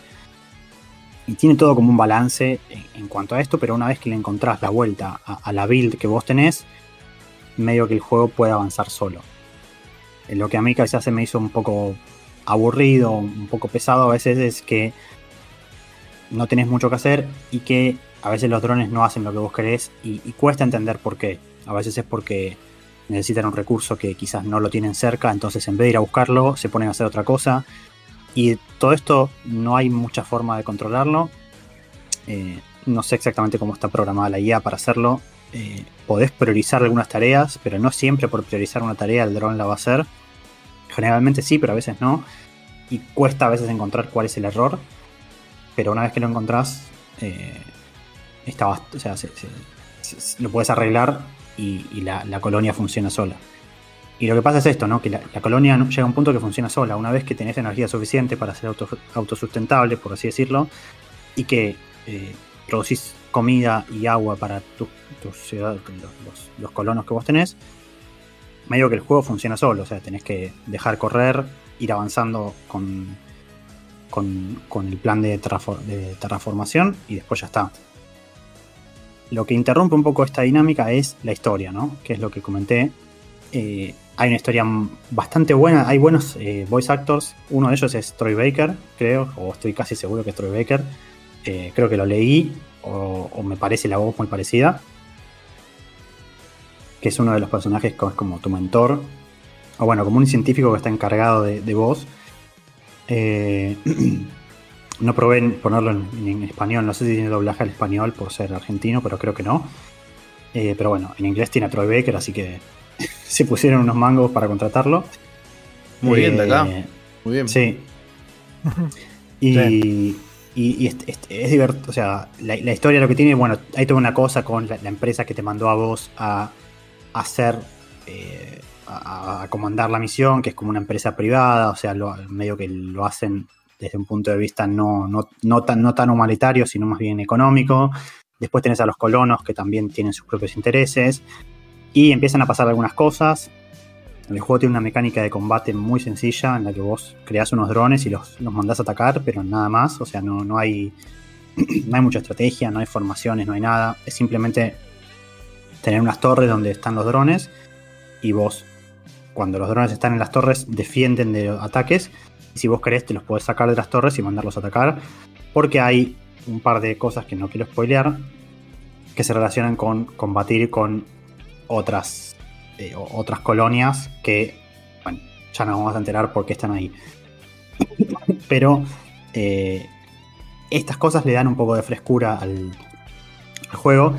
Lo único que quizás me pareció medio medio es que eh, la naturaleza tan abierta del juego en cuanto a lo que uno puede hacer y lo que no, lleva a que a veces vos tengas ciertas conversaciones con algunos personajes relacionadas a, no sé, algo que estás haciendo, y al toque se activa otra relacionada con el plan de transformación, porque vos quizás, eh, no sé, desarrollaste una tecnología nueva, entonces te activa esa conversación, y esa conversación se activa en un momento medio anticlimático después de lo que acaba de pasar. Eh, pero bueno, eso lo entiendo un poco por esto, ¿no? Por, al, tener esta libertad de, bueno, eh, hacer lo que quieras, medio que no, siempre se puede eh, como que llevar, llevar el hilo de, conversaciones y, el hilo de, decisiones de forma correcta. Es difícil, es difícil maniobrar el equilibrio entre algo abierto y la, historia en sí lineal, ¿no? Es como que son casi excluyentes si se quiere, entonces es muy difícil el equilibrio. Es, Exactamente, entonces ponele, no sé, tenés una conversación que un, colono te dice, uh, no sé, cómo puede ser que nos estén atacando, qué está pasando con esto, tenemos que hablar con nuestro, con tipo, con el, comandante de la misión, porque no sé qué puede ser que está pasando, eh, cómo puede ser que nos dejen así en medio del planeta y, no, entiendo cómo puede ser que nos estén atacando. Y al toque, o sea, termina esa conversación y al toque vos, no sé, desarrollas una tecnología y la mina te llama y te dice, uh, qué bueno que desarrollaste eso, ahora vamos a poder darle más oxígeno a las plantas, una cosa así. o sea, no tiene nada que ver, como que después de una conversación al toque aparece otra con otro tono completamente diferente. Pero bueno, qué sé yo, quizás el juego estaba pensado para que vos esa tecnología la desarrolles antes de la otra conversación, pero como lo hiciste al revés, se da esto que es medio gracioso. Eh, y, después, bueno, vos sos una IA, así que tiene un par de, de vos, tu personaje, ¿no? Es una IA. Y, bueno, hay un par de cuestiones que te hacen preguntas y vos podés elegir qué, responder en función de qué es lo que vos estás pensando, o sea, qué es lo que la IA tiene que pensar. Creo que esto de Cabo lo comentó. Porque dicen, no sé, ¿qué es más importante, la misión o la vida de los humanos que están en, Marte? Y ahí te, te hacen como elegir. Entonces vos elegís, no sé, los humanos y dice, no, yo existo porque existen los humanos y la humanidad es lo más importante. Así que tengo que proteger a los humanos por encima de la misión. Eh, o si no, decir lo otro y bueno, tiene su otra decisión. Todas estas cosas van como eh, formando un poco la personalidad de tu personaje y se van abriendo ciertas decisiones que no, no quiero spoilear, pero está bueno en un juego de este estilo que, que hayan ido por esa, es- o sea, que hayan ido por, hayan experimentado con algo así. Creo que es bastante innovador eh, en, el género, ¿no? Porque no hay muchos juegos de, de, de construcción de bases que tengan esto. Así que. Sin spoilear mucho, ¿fuiste por el lado de Skynet o salvaste a la humanidad? No, no, salvé la humanidad. Ah, te agarró la, Sí, sí, filosófico. Sí, sí, sí. No, tiene, tiene así unas preguntas muy filosóficas de bueno, qué, es lo que, qué- qué- qué es lo que más importa, si, si la, si la IA tiene sentimientos o no. Sí. Eh, tenés unas peleas con otros personajes. O sea, est- está bueno. Eh, pero, pero en el fondo, obviamente, es un juego de, de- de management, así que es importante que, es- que eso esté, esté bueno, más allá de la historia. Y creo Sí, que claro. está bien, aunque quizás, como dije, se hace un poco, no sé, un poco a veces aburrido. No, no sé si aburrido es la palabra correcta. Pero no, no sentís que, que haya mucho que hacer a partir de cierto momento. Como que a veces tenés que Monótono, digamos. correr. Sí, le poco falta monótono. variedad. Bueno, le faltan más opciones, tal vez. Más cosas. Es como- Igual ya que por sí un juego argentino innove, a ver, debe haber, quizás hay otro juego que implementa eso, pero Sí, ustedes que pero no tanto llegó. vos como Cabu que son Ah. asiduos al género y lo recalcaron los dos es porque bueno, claramente no está eh, algo generalizado esta, este tema de historia y demás. No, o está bien, o está bien implementado acá. Porque puede haber otros juegos también que sean chicos, pero que no llegan porque o lo implementan mal o la gente no los conoce directamente. Sí, por ejemplo, no sé, el Ano creo que en 1800 tiene una historia, todos los Anos creo que lo tienen, pero es más como un tutorial, como que hace Claro. las veces de tutorial, además de historia, eh, y, y nunca sentís que hagas nada, o sea, la historia es bastante sencilla y nunca tenés decisiones a tomar, o sea, siempre como que el juego está pensado para que lo juegues de una forma. Sí, muy accesorio, digamos. Exactamente, historia, este, este juego casos. tiene historia y además tiene eh, la componente de, bueno, tomar decisiones, eh, ver cómo reaccionar ante, ante lo que pasa. En eso creo que es, no sé si único, pero bastante, bastante pionero, por así decirlo. Eh, y y me, me gustó, o sea, si, si- si les gusta el sci-fi, les gusta toda la cosa de, de Marte, de, eh, no sé. el- sí, el, el sci-fi en general, di- diría. Claro. No Ujú. sé si, si vieron The Expanse, si no sé, si les gusta el género, eh, me parece muy divertido Sí. y que vale la pena mismo tal probarlo. vez mismo tal vez con lo que contás de la parte de, de estrategia digamos no de de recursos de management de resources management. Este tal vez al no ser tan complicado no tener tanta variedad y eso para alguien que no le gusta o que sí le gusta pero no tampoco tan en profundidad pero sí tal vez más la parte sci-fi que decías vos y toma de decisiones es como más recomendable para ese público inclusive.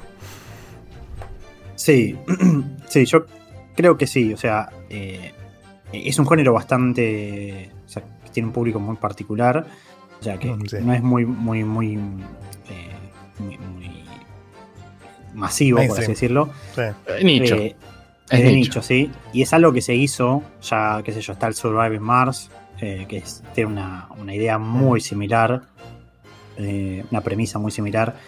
Eh, después está, creo que el. eh, pero ese ¿qué también tiene historia y todo eso como este toma Eh, decisiones no es más es más el Survivor que- Mars digo Sí. ¿Qué, qué- qué dijiste? Porque te perdimos. Que Survivor, el, Survivor, el Survivor Mars ese tiene más. ¿Tiene también como este toma de decisiones y eso? ¿O es más otra cosa? No, no, creo que no tiene tanta historia. Es, es más de solo el, el- el management. El gameplay. Eh, claro. Pero, pero eh, el setting es igual, obviamente es Marte y se, se- se- se ve muy igual. O sea, tiene las mecánicas de energía, de mantener los edificios para que no se arruinen, de darle de comer a los colonos. Todo eso lo tiene. Lo que pasa es que es un poco más a, a menor escala. En este vos tenés todo el planeta de Marte. Eso está bueno también a nivel técnico. haces zoom para afuera y, te alejas y tenés todo Marte y lo podés recorrer por donde querés y hacer zoom, zoom in donde vos veas y, no sé, poner un edificio nuevo en un lugar y desarrollar una nueva base en la otra punta de Marte que puede ser completamente independiente de la otra. O sea, no estar conectada en la luz, en, electricidad ni en nada. Entonces simplemente ser autosuficiente. Eh, en, entonces se nota muy masivo. El Surviving Mars es, más chico, o sea, no, se ve el planeta entero, si mal no recuerdo. Eh, y, se nota como que siempre, eh, no sé, estás como más enfocado en una zona más chica. En, este juego tenés todo el planeta a tu disposición y de hecho cuando vos vas mm. mejorándolo, vos ves los cambios en el planeta, eh, ves, ves que empieza a aparecer agua, cuando empiezan a aparecer las plantas, se empiezan a formar como manchones de, de tierra verde eh, pero no todo el planeta verde, obviamente, porque como cualquier planeta tiene sus propios biomas, porque no sé, hay, lugares donde, la temperatura es más, más alta, lugares donde la temperatura es más baja, lugares donde hay más agua, lugares donde hay menos, entonces se empiezan a formar como zonas con, más, más, árboles, zonas medio desérticas, empiezan como, se, empieza a notar el cambio y lo ves casi en tiempo real, y eso está bueno porque sentís que lo que haces, como cómo va cambiando el planeta, de hecho, también cuando, cuando va subiendo el nivel del mar, se te empiezan a inundar las ciudades, por ejemplo. Si vos construiste en una zona que, apenas empezó el juego era una zona normal, que igualmente te avisa eh, zona, de, zona de inundación, pero quizás se inunda dentro de, no sé, 50 años dentro del juego, ¿no? Entonces decís, bueno, construyo acá mientras mino todos los recursos y cuando suba el nivel del agua lo, desarmo todo y me voy. Eh, y nada, entonces ya me pasó que la base que yo, en la que yo empecé la tuve que empezar a mover porque empezaron a aparecer no solo océanos, sino que empiezan a aparecer lagos también. Hay algunos cráteres que se llenan de agua, entonces tenés como lagos adentro del, continente.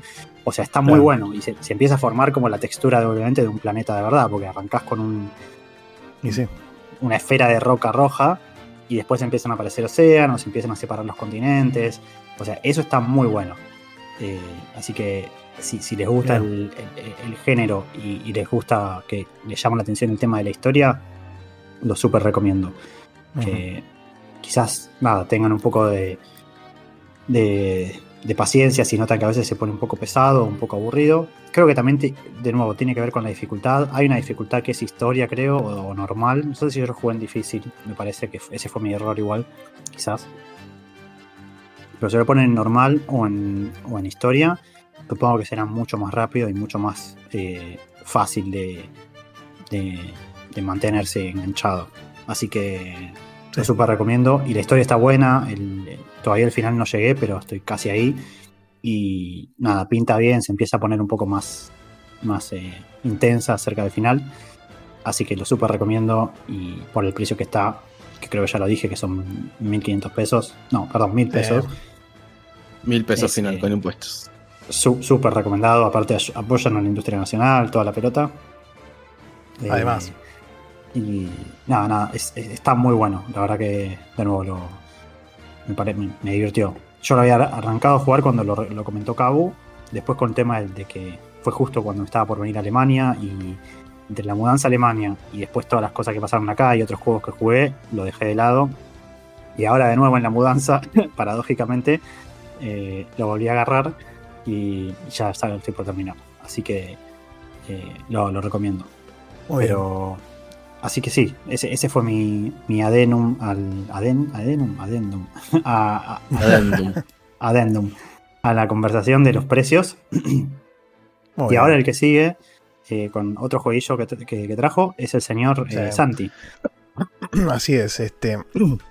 ¿Cómo está el precio, Santi, antes que nada? Vamos, a ver cómo, cómo, sale esta transmisión, pero bueno. Em, sí, siguiendo un poco con la tónica ahí que estaba justo diciendo Rami con el, con el, con el título cuando arrancó. Eh, este juego también está accesible en Steam, y a diferencia de su precio internacional. Inclusive estaba dentro de todo un poco más barato, eh, también barato en, en la eShop. Creo que en la eShop estaba 6.000 más impuestos. En Steam actualmente está en descuento, pero bueno, cuando empiece este programa, segura, cuando salga este programa seguramente no lo esté más. Pero su precio full es casi 5 mil pesos, 4.869, tiene un precio muy raro este juego. Eh, ese es el, precio 100%, eh, más impuestos, ¿no? Que sería 8 mil y pico. Pero afuera está... Eh, afuera está como 40 dólares, si mal no recuerdo. A ver, acá tengo el precio. Entonces la verdad que es una alternativa muy, muy interesante para tener en cuenta. Ah, no, 30 dólares. Bueno, no sé si está tan, tanta diferencia. Igual esto si lo hacemos por esto nos da 22 mil pesos. Bueno, sí, igual sigue habiendo una pequeña diferencia. Aún así, súper recomendable. Ahora vamos a hablar un poco del juego. El juego que yo les estoy diciendo es el Ghost Trick, porque no estaba, hablando del precio nada más. Este, el Ghost Trick Phantom Detective, que es en, este, en, esta oportunidad yo lo jugué en la, en la Switch, que lo había comprado físico, lo traje de, de los amigos ya de los asiáticos. Este. Ah, Sí, sí, lo compré allá. Me vino, es más, compré la versión japonesa, así que no se entiende nada la caja, está todo en japonés. Pero. Mm, pero sí, me vino hace un tiempo. Me vino, obviamente salió este año, salió un remaster en Switch y en varias otras plataformas, Play 4 y en Xbox One también. Y en la PC, desde ya está en Steam, como recién decíamos. Salió este año, en junio 30, o sea, hace unos meses. Pero bueno, lo traigo acá al programa porque es un remaster eh, casi vamos a decir remaster porque el original salió en DS en el 2010 en Japón y 2011 en el resto del mundo. Este, después también salió en mobile en 2010 y después 2012 y en Android también salió 2012. Eh, lo traigo porque es un remaster casi hecho y derecho, digamos, no, hay mucha variación más que reconvertir las dos pantallas de la DS a una sola. Eh, después el juego es básicamente lo mismo, lo que es es un revamp HD para que se vea bien hoy en día. Igual ya el DDS se veía bastante bien desde ya porque el pixel art que manejaba esa consola era muy lindo. Este, y, lo que hicieron acá fue eh, traerlo HD y también la música la, remasterizaron un poco. Que igual te digo que dentro del el juego viene con varios extras. Uno de esos extras es justamente el tema de la música. A medida que vas pasando cada uno de los capítulos del juego, se te habilita uno o dos temas de, ese, de esa zona, de ese capítulo o de algún personaje o de lo que sea, y te pone la versión original de la canción y la versión nueva. Y la verdad que no noté mucha diferencia. Yo te voy a decir que es, uh, mirá que hicieron una cosa orquestada re loca. No, la verdad que está un poquito ayornada la música, pero no, no, no, no, no es que hay una gran diferencia con el original. Ya la música original está muy bien también. Em, y bueno, este, este juego, la verdad que. Em, a mí ya me. Ya, ¿Qué me pasó con este título? Yo no lo. Nunca lo había jugado en DS lo bajé en su momento, yo la DS la tenía súper golpeada. este, y, entonces lo, había bajado, pero nunca lo jugué. Y lo había bajado principalmente porque en su momento no descubrí que, ni existía el título. Y tiempo después empecé a escuchar a mucha gente, entre los que podemos incluir, no sé, a, Guille de Checkpoint y, a, y al Barba Nico de Sprecho también un montón de veces. Creo que Porco me parece si lo había recomendado, no me recuerdo ahora. Pero mucha gente recomendándolo diciendo, no, es un juegazo, jueguenlo, el mejor juego de DS, qué sé yo, y dije, bueno, ok. La verdad que en DS he, tenido la posibilidad de disfrutar muchos títulos interesantes. Entonces me llamaba la atención ya de por sí que tanta gente dijera que este juego estaba muy bueno, ¿no? Y a su vez, el director del juego es un tal Yuta Kumi, que no sé si le sonará, pero es el mismo que nos trajo, que trajo a la vida a Phoenix Wright.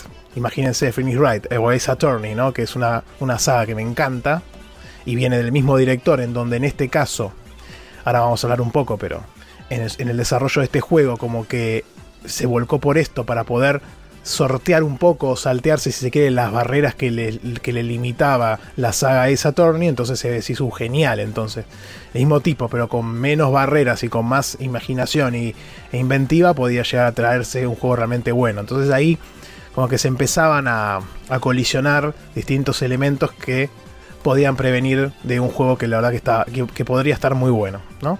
Así que todo, con todo ese preámbulo, con toda esa historia detrás, yo lo tenía súper anotado de jugar en algún momento. Realmente era, esa era la idea.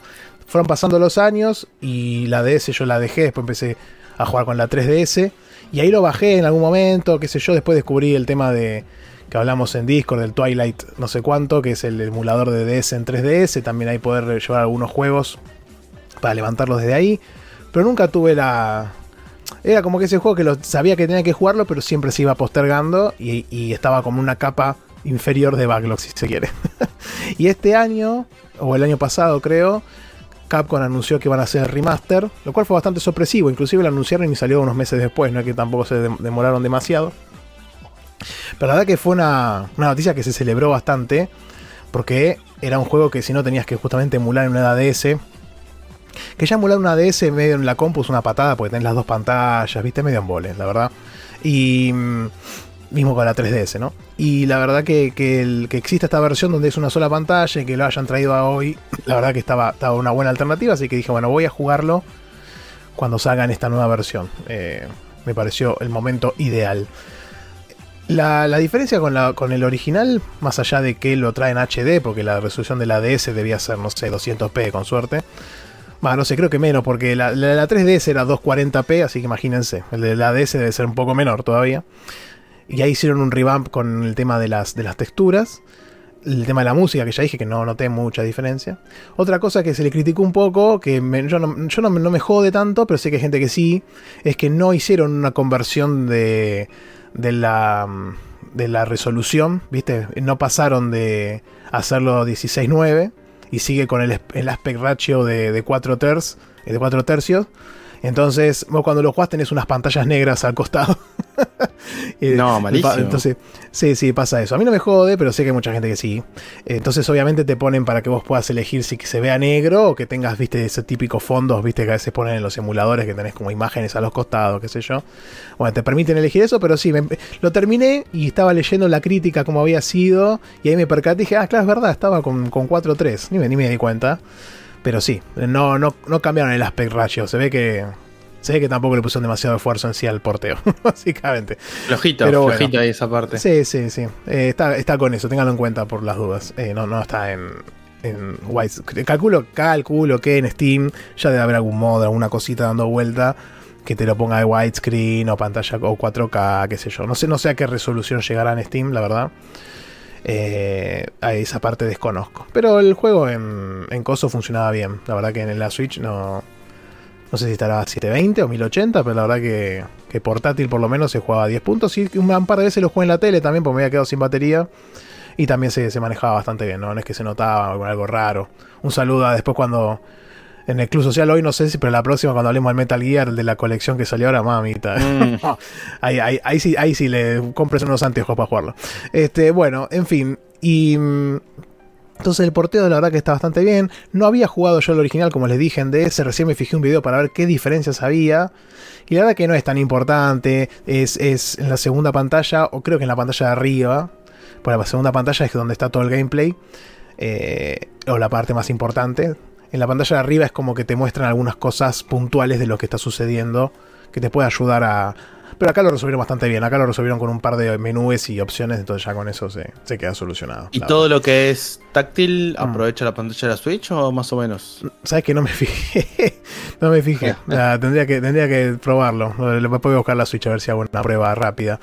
Este, no, porque lo que hicieron sí fue, calculo que no, porque lo que hicieron fue eh, mapear todas las acciones que vos hacías con el lapicito o con el stylus, las mapearon a distintos botones. Entonces, cada, tenías una acción con el botón L, una con el R, una con el ZR, una con el ZL, y así, con cada uno. Como no son tantas acciones en pantalla, ponele que eran 4 o 5 pavadas, tenés, te cubría, estabas más que cubierto con los botones del, del, del control. Así que por ese lado la solucionaron bastante bien. Eh, bueno, en fin, ¿de qué va este juego? No? Esa es la pregunta.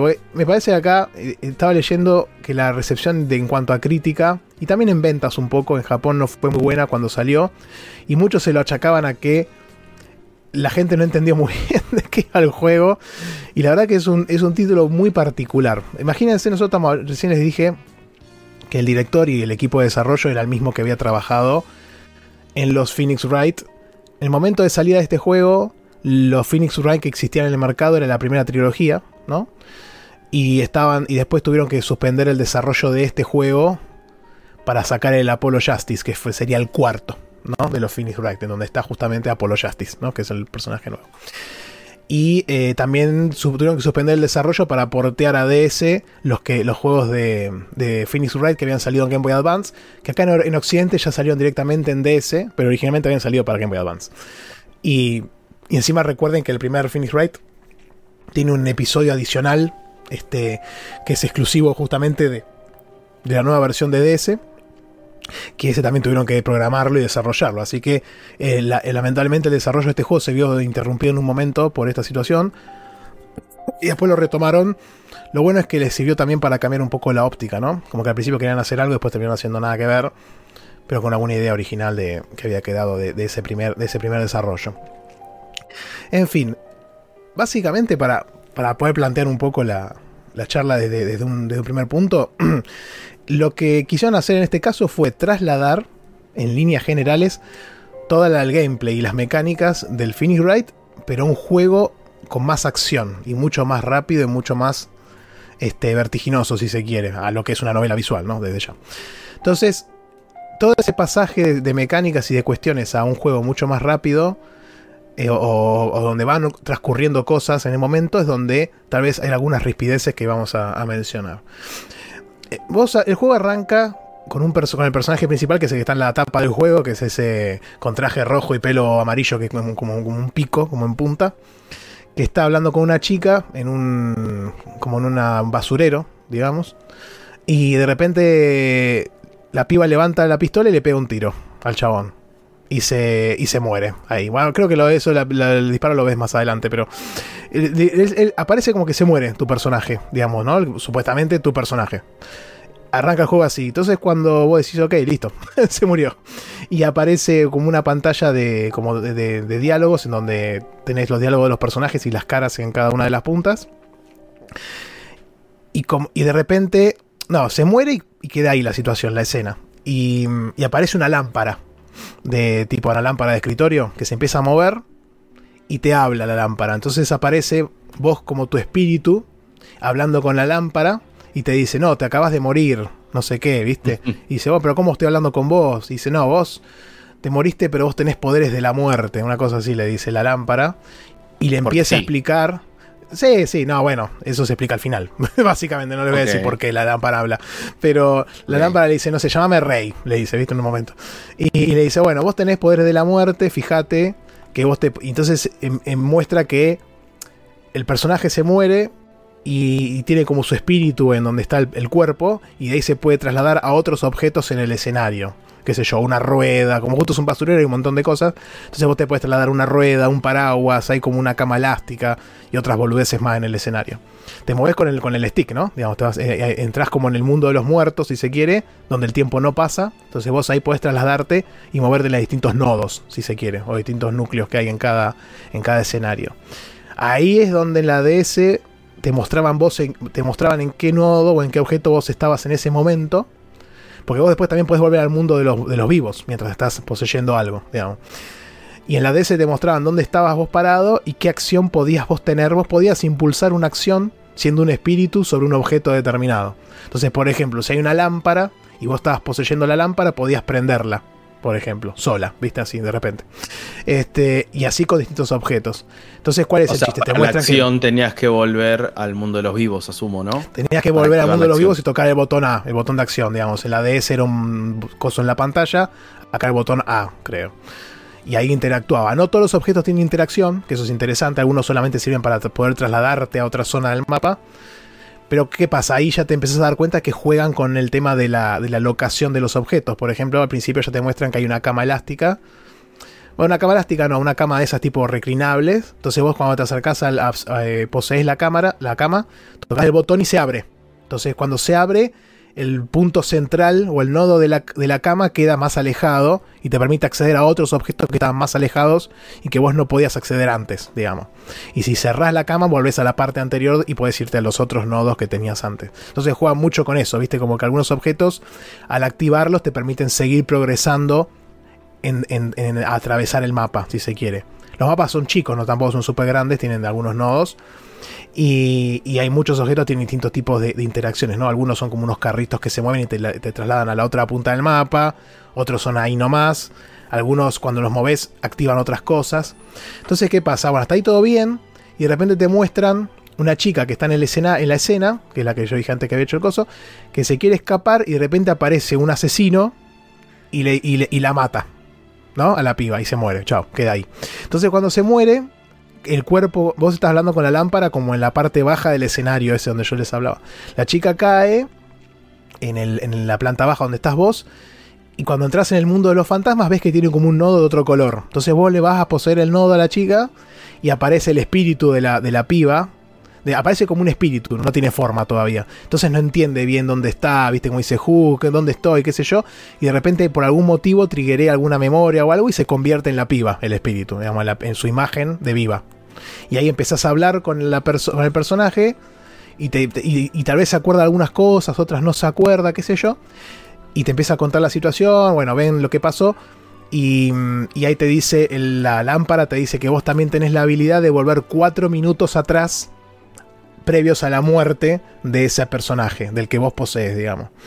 Entonces ahí vos volvés cuatro minutos para el pasado y, y repetís la misma escena de la piba después de que tuvo tu altercado con vos y, que, y después que, que, avanza y aparece el asesino y todo eso, ¿no?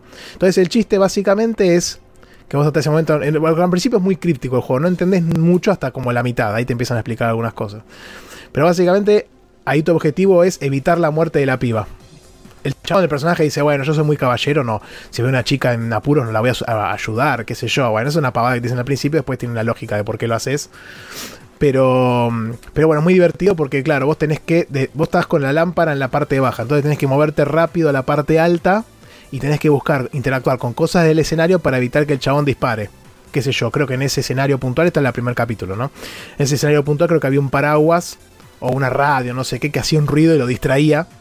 Pero cuando lo distraía, la mina se escapaba, pero el chabón de repente se recuperaba y la volvía a alcanzar y creo que ahí la volví a matar. Entonces vos tenías que volver otra vez para atrás en el pasado y reiterar sobre la misma escena y decir, bueno, ahora acá activo el paraguas, pero después no sé qué, bueno, y al final todas las soluciones son muy burdas porque después ahí leyendo un poco contaba que como la pantalla de la DS original era muy chica realmente, ellos no tenían la posibilidad de hacer muchas muertes o situaciones que fueran muy... Eh, eh, puntillosas, digamos, no muy específicas, ¿viste? Un disparo, una cosa.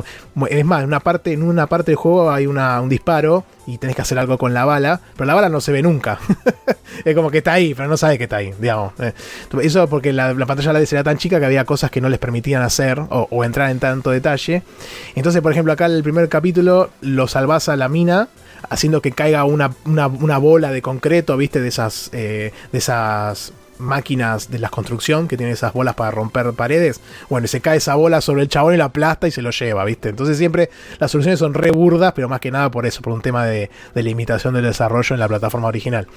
Eh, y ahí no parecía el fantasma de. O sea, si le tiraste una bola de esas, creo que se murió, ¿no? No parecía el fantasma de Claro.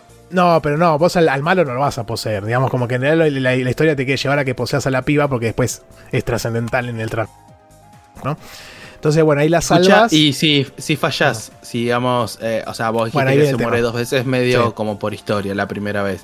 Pero si fallas reiteradas veces eh, algo, te dicen, che, boludo, volver a retroceder o claro. tira game over. Bueno, hay un montón de situaciones. Ahora voy a contar un poco, porque ahí viene un poco tal vez el tema de que la crítica también le pegó al juego.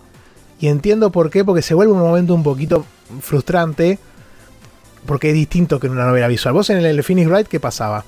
Eh, vos podías, en un momento vos tenías el juicio, ¿no? Y ahí ibas tirando pruebas e ibas presionando a los personajes para que te amplíen un testimonio, digamos.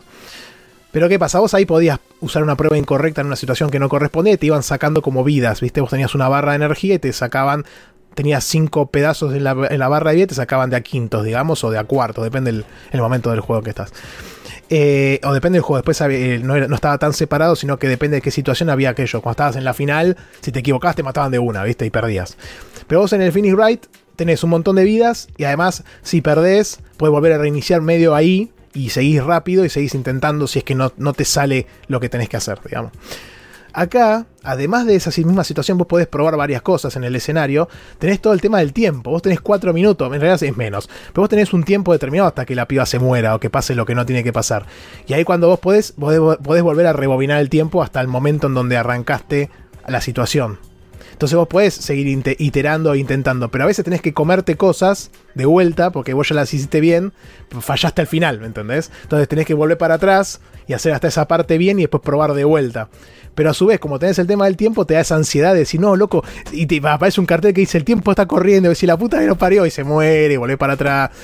sé, es como que toda esa, toda esa, toda esa traducción de esa mecánica del Finish Ride a este juego que es mucho más ah, rápido y, y y donde las situaciones van transcurriendo en tiempo real, es como que se puede volver un poco frustrante. Yo la verdad que una sola vez tuve que buscar ayuda, aparte, una parte, y era re frustrante porque, ¿qué pasa? El juego, de manera tal vez un poco ayudándote o no, cuando vos empezás a iterar muchas veces o vas solucionando ciertas partes, es como que la va pasando más rápido la escena. Porque como dice, bueno, ya sabes qué hacer.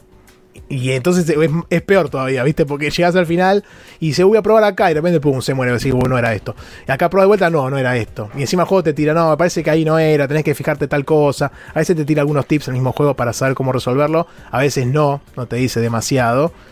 Nada, entonces, qué sé yo. Me acuerdo, hay una escena en el parque que ahí se me re frustré. Al final la terminé solucionando, pero no me acuerdo qué carajo hice, pero sí, era una.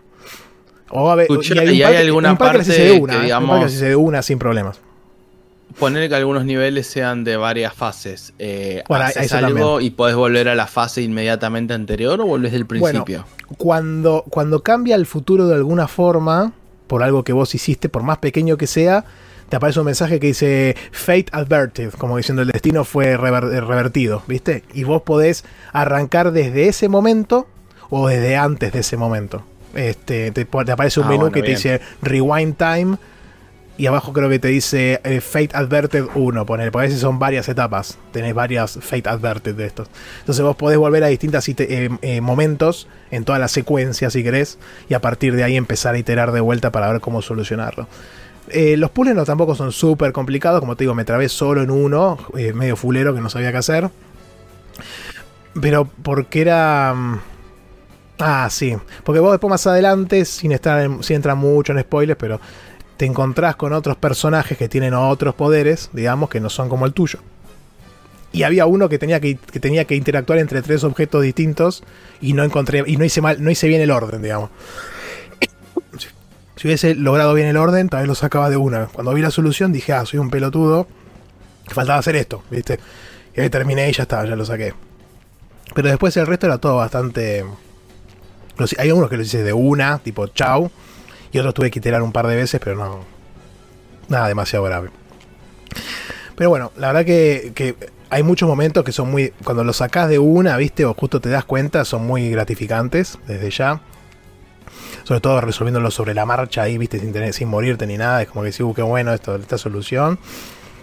Eh, así que por ese lado está, está bueno la, la- la mecánica de, de gameplay.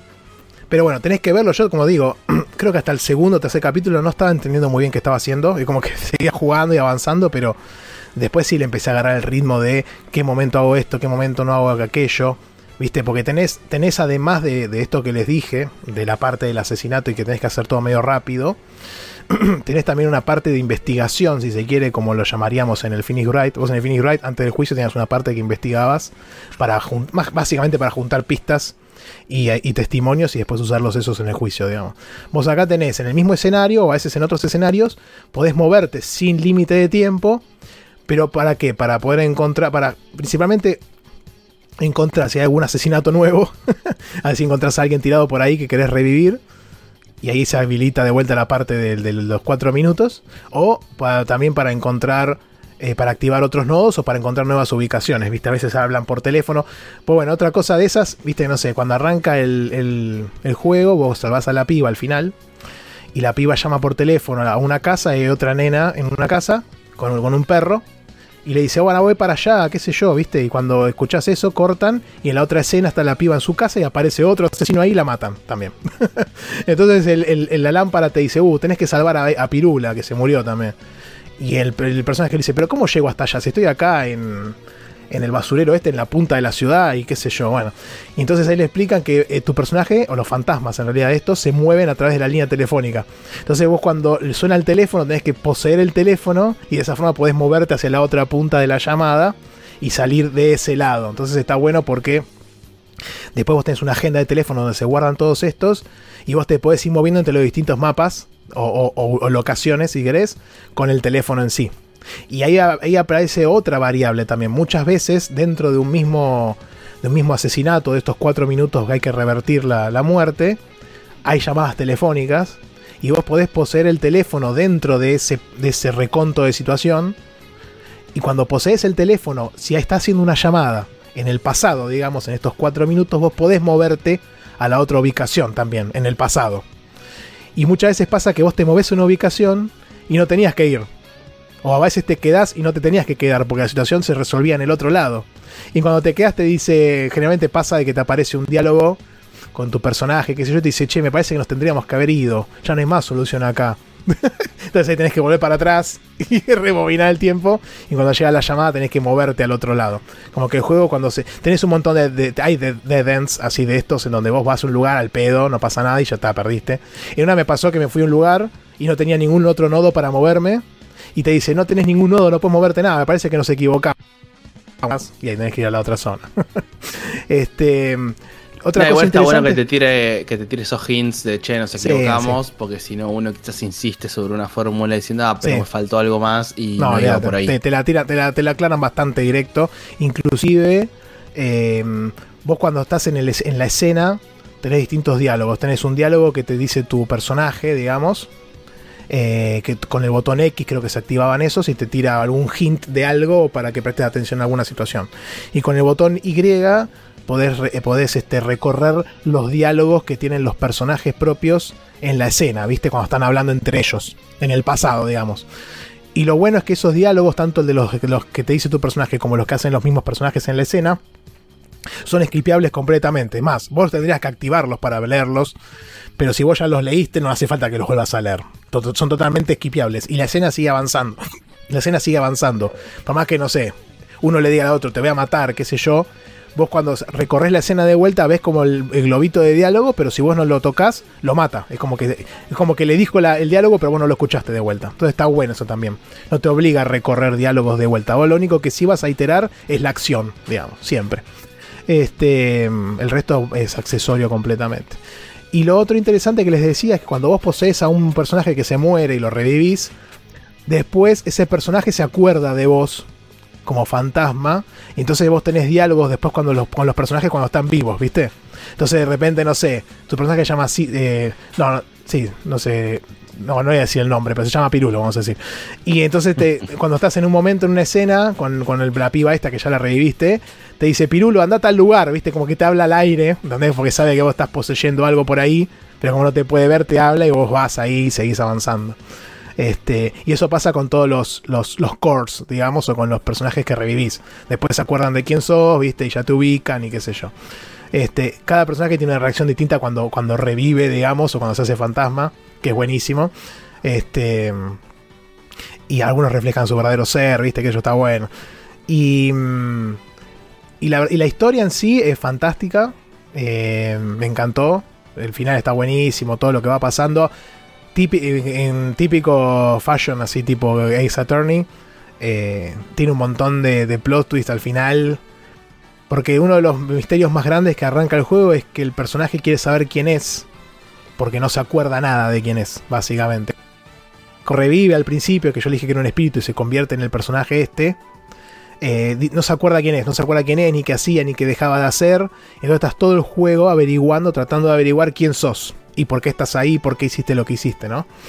Nada, todo está buenísimo eso, está ese viaje de, descubrir el personaje que hace o que no hace, por qué está ahí, todo, eh, está fantástico. Puedes encontrar otros personajes que están, no sé, están presos y no tendrían que estarlo, entonces tenés que ver por qué pasó esa situación.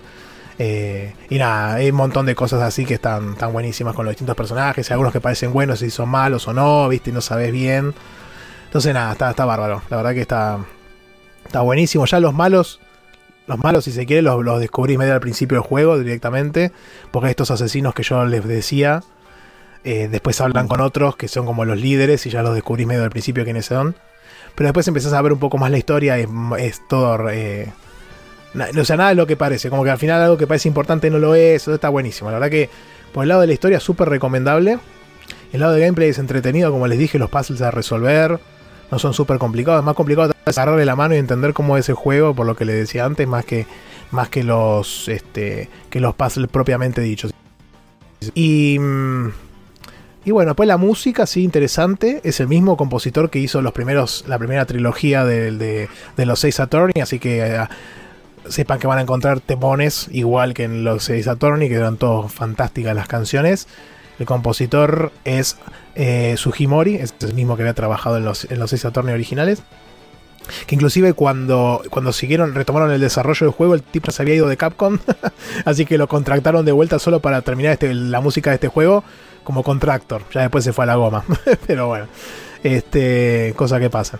Este, este Yuta Kumi creo que sigue estando en Capcom increíblemente. Ojalá que saquen más cosas. Ahora están, están viendo si sacaban. Van a sacar el, eh, una nueva trilogía con el 4, 5 y 6 de los 6 Attorney. Pero bueno, esperemos que puedan sacar algo nuevo de, de esto también. No creo que saquen. Vamos a ver, no sé cómo le fue a. A ver, vamos a ver si por acá le fue muy bien a, a esta nueva versión. Eh, en cuanto a ventas. Porque encima salió un año complicado. Eh, pero, pero bueno, no sé si van a sacar una nueva iteración dentro de, de esta, de, esta, de esta franquicia, de esta um, IP, digamos, de lo que es Ghost Trick. Porque la verdad que el juego cierra redondo. Aún así me parece que todos los, los poderes de la muerte que le dicen es una mecánica muy piola que podría ser implementada en, eh, podría seguir siendo implementada en otros casos u otras situaciones, no necesariamente en, en, con estos personajes en sí, sino con otros, digamos, o, pero llevar la mecánica a otro tipo de juego, eh, con otra historia y qué sé yo. Eh, así que nada, me parece que está bueno. Y podría, podría ser una buena alternativa por, por ese lado. Eh, y bueno, en las ventas fue más o menos, la verdad que no, no fue que en su momento, cuando salió originalmente, no es que rompió todos los esquemas. Eh, acá está viendo que dice que vendió como 80.000 copias el, para el 2011. Pero lo que fue... Sí, lo que fue... Capcom se lo atribuyó, no sé si fue Capcom creo, o la prensa atribuyó la, baja performance a que justo salió al final del ciclo de DS. Entonces, medio que se vio opacado por la salida de la 3DS y todos los juegos, medio lo que le pasó un poco a los, a los Mario Luigi, que siguieron saliendo en 3DS cuando ya estaba la Switch. Bueno, en medio lo mismo también, lo cual es una cagada eso, pero bueno. Sobre, cuando sacan juegos ahí medio sobre el fin de la generación y ya está la nueva, es como por esa situación.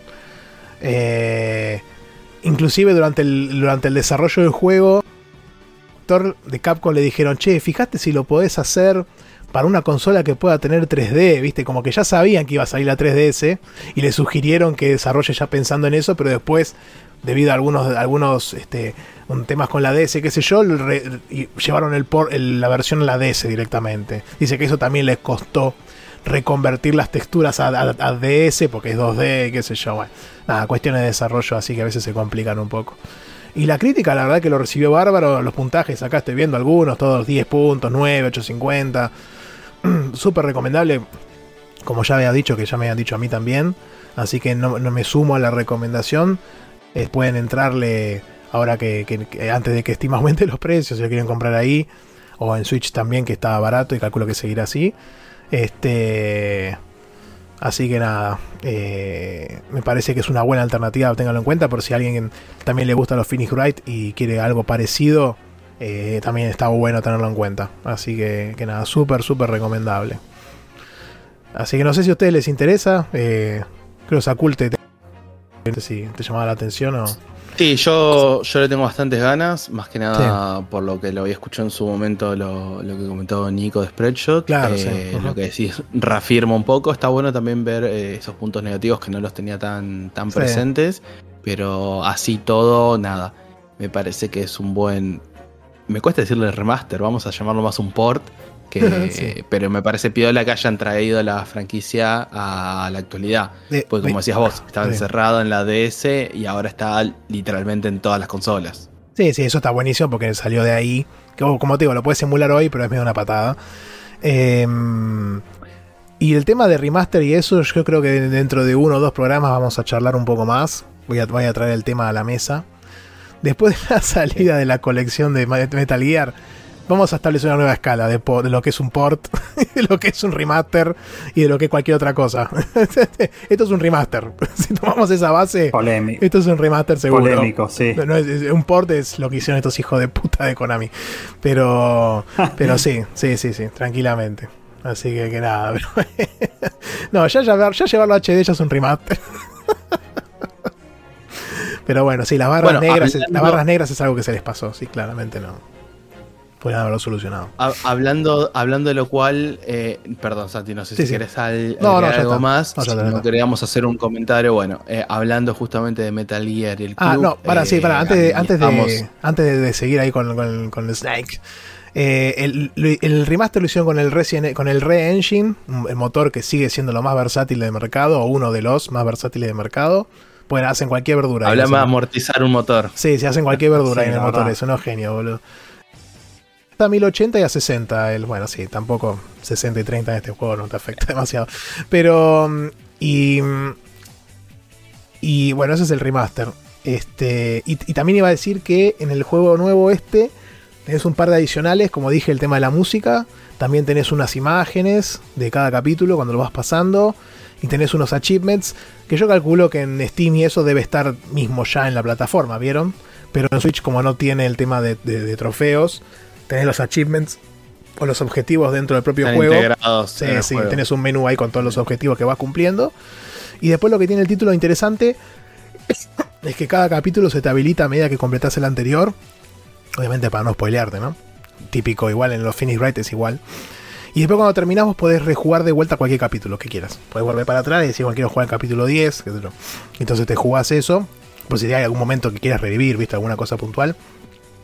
Este, o también con los achievements, porque hay algunos achievements, por ejemplo, que te dicen, no sé, en el capítulo 5, pasarlo sin morirte. Entonces tal vez a la primera vez no lo logras hacer, sin repetir, quiero decir, sin, iterar, sin morir se muere siempre, alguien. Pero sin iterar, la, hacerlo de una, digamos. Entonces vos ahí cuando pasas la primera, primera vez el capítulo 5, tal vez tuviste que iterar y ahora después volvés para atrás y lo haces de vuelta como para sacar ese trofeo para la gente que, que anda en esa situación, ¿no? Este, pero bueno, sí, eso quería traer nomás. Así que, que nada. Ahora sí, ya podemos seguir con Metal Gear sí, no? más que nada que seguir con Metal Gear, estábamos ahí justo eh, tras bambalinas tomando la decisión. Eh, como bien saben, estamos ahora con el club, eh, con el Pokémon Black and White. nada, lo único comentario que queríamos hacer respecto a eso, de momento por lo menos, es felicitar a Majogol, que fue nuestro primer campeón de la liga, lo, lo terminó. Si bien no estaba jugando Nuzlocke, él no tomó ese desafío, pero así todo lo terminó lo cual es algo meritorio y para aplaudir. Pero eh, nada, este capítulo, por una cuestión más que nada de tiempos y de horarios, vamos a saltarnos lo que es el, Club Social y Videojuegos de la Logia y traer, sí, en el que viene, el Pokémon, ya con un cierre definitivo. Yo lo estoy jugando, probablemente lo termine. Y ya vamos a empezar a hablar directamente, eh, habiendo jugado, por lo menos probado eh, de mi parte, lo que es la colección del Metal Gear. Sí. La colección, Santi, vamos a hablar del primero, de los Metal Gear, de los Metal Gear Solid 1, 2, 3. Bueno, como... Eh, vamos a, como ahí dijo Sakul, ese es más o menos el, cronograma, así que en el siguiente ya arrancaremos con el primero, desde ya, que es el más cortito, así que está bueno eso. pero vamos a, creo yo que vamos a jugar todos, ¿no? O por lo menos el primero seguro. y los otros dos posiblemente también. Hasta, hasta, el, hasta el 3 que, que son los que están en la primera colección. Pues inclusive el 4 hoy en día es medio complicado. Se puede emular. Creo que funciona bien, relativamente bien emulado. Pero es un juego que salió en Play 3 únicamente. Eh, porque recuerden que el 2 y el 3 originalmente habían salido en la Play 2. este, el 3 sobre el, ya el cierre del ciclo y el 2 un poco más adelante. Y después estos juegos fueron eh, upgradeados HD y demás en la colección que salieron para Play 3.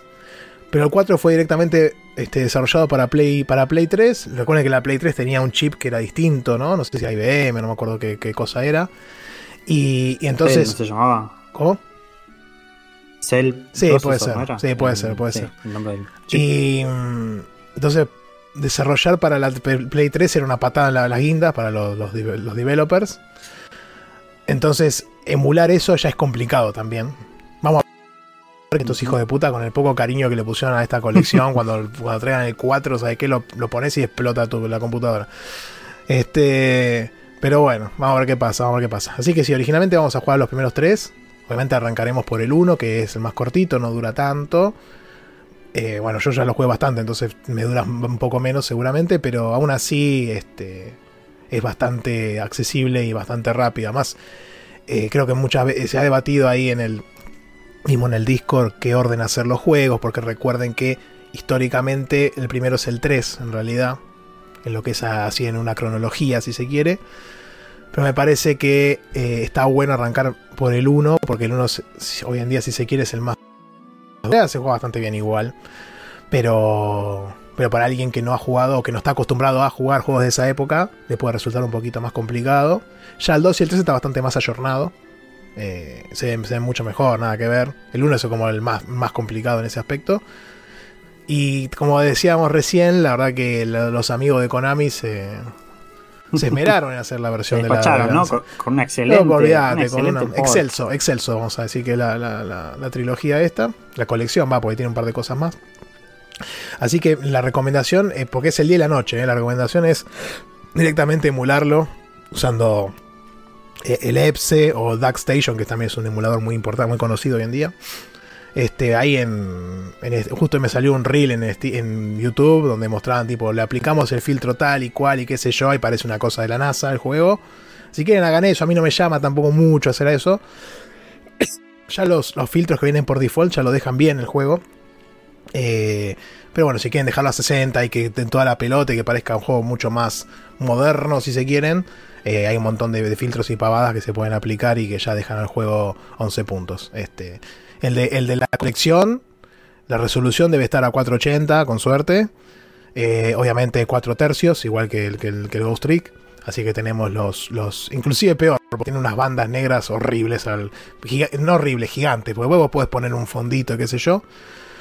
Y además de eso, se ve blureado. Hay momentos que se ve blureado. No, no, no, no sé qué hicieron, realmente. Pero bueno, la verdad que la recomendación es 100% emularlo. No, no, no. Ahí Majogol justamente tenía dudas de comprar la colección solamente por ese juego. No. Si, van a comprarse la colección por ese juego, no, no, lo hagan. este, los otros dos se ven bien. El tema es que yo los estuve jugando de Steam Deck y, y ni siquiera levantaba el juego. Vos, el, el, el, 2 y el 3 vos lo arrancabas y cuando arrancaba la cinemática y eso, ¡pum! Se, se cerraba el juego en la Steam Deck. Chao, listo. Este, así que no podía hacer nada. Y al final la solución era ir, es buenísimo. Vas a una computadora que tenga Windows, vas a la carpeta System, te buscas un archivo que se llama xaudio9.dll, copias ese archivo en la carpeta donde instalaste los juegos en Steam Deck y después le pones una instrucción para que cuando arranque haga un override de no sé qué archivo. Creo que del mismo ese. y ahí, levanta el juego y levanta y pasa la cinemática y arranca todos los 10 puntos. No, no, una cosa increíble. Este, así que bueno, sepan que pasa eso. En la compu creo que funciona mejor.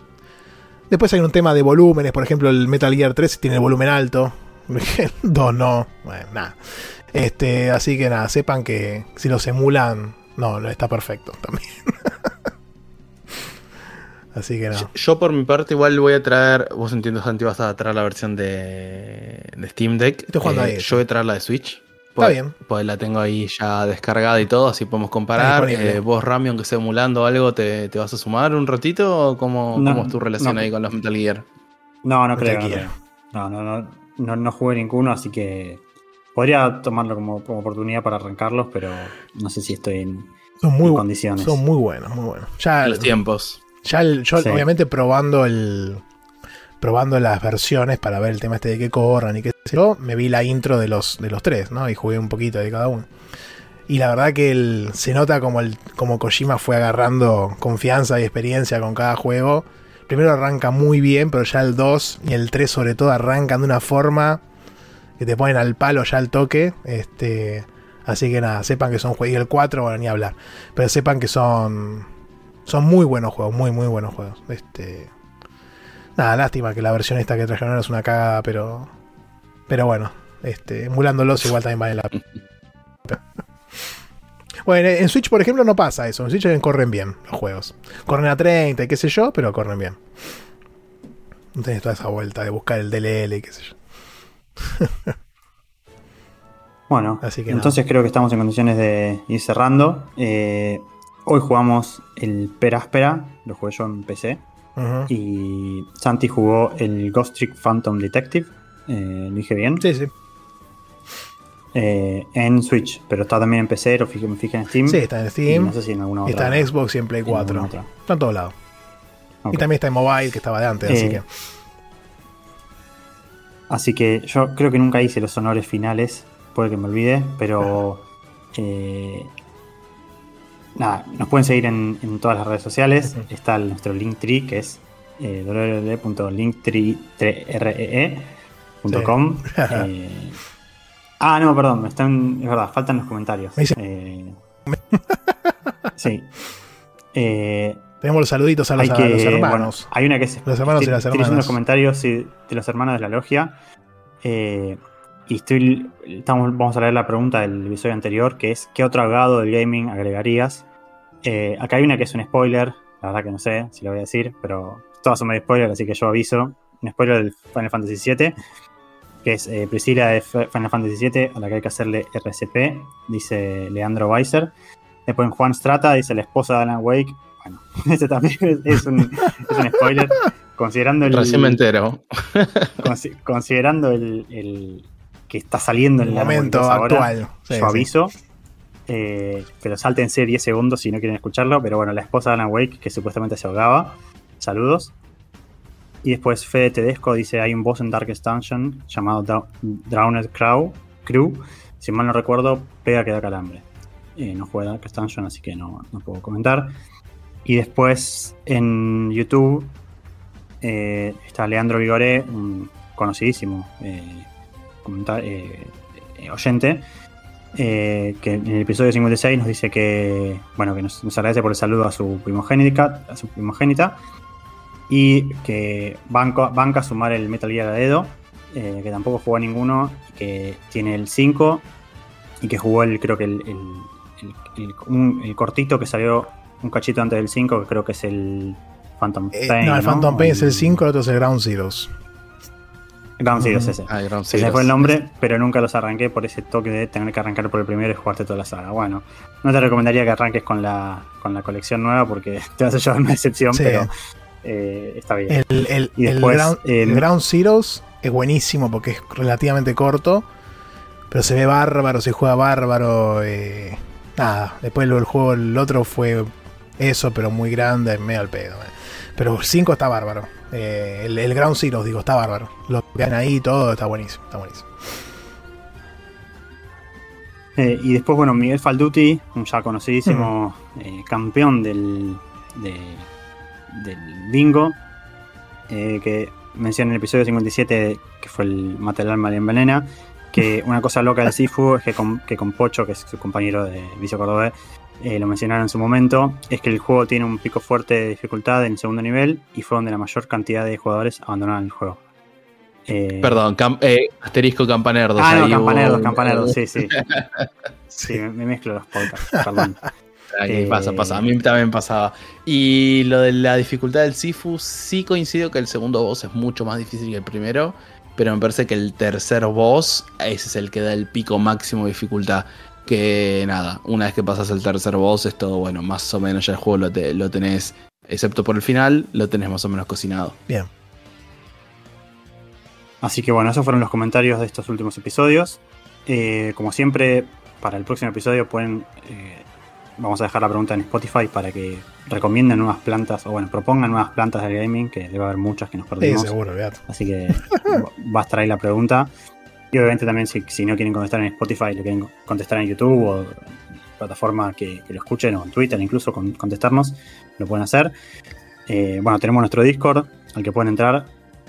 Y todas las otras redes sociales junto al Discord están en eh, Linktree, que ahí nos pueden buscar en linktree.com barra eh, la logia del backlog, ¿cómo es? No, que- el, el- Logia, guion bajo del, guion bajo ya, logia guion bajo del guion bajo Y el coso es linktr.e. Logia guion bajo del guion bajo backlog. Porque son así de fashion. Exactamente. Eh, y ahí están todas las redes sociales, nos pueden seguir, eh, eh, escucharnos en la plataforma amiga Podcastil. Y bueno, también entrar al Discord donde se hacen todas las discusiones. Vamos a abrir el canal, obviamente, eh, apropiado para la- el, el juego del bingo, el, la Metal Gear Solid Collection. Y también están todos los, los juegos eh, del bingo, no, perdón, del club. Sí. Están todos los juegos jugados en el pasado, tanto en este año como el año anterior. Así que siempre está bueno eh, pasar por alguno de los canales y comentar algo que siempre alguien va a contestar. Y calculo que, calculo que vamos a abrir eso, un- entonces- calculo que vamos a hacer un canal por cada juego, así queda más separado de Sí, más, gra- más granular. vamos a definir. Por spoiler, sí, sí. sí, sí, también. Sí. Así que bueno, eh, de nuevo gracias a todos por la atención. Y nos vemos en el próximo episodio de La Logia del Backlog, que va a ser el 60. Sí. Así que Ya tenemos estamos que llegando al ver qué 64, sale eh, ojo. El aniversario Sí, ya especial. estamos llegando al 64 rápidamente. Exactamente. Sí, sí, Qué sí. grande. Bueno. Buena, se- buena, Bueno, sema- buena, buena quincena. Muchas gracias. Chao. Chau, chau. Chau,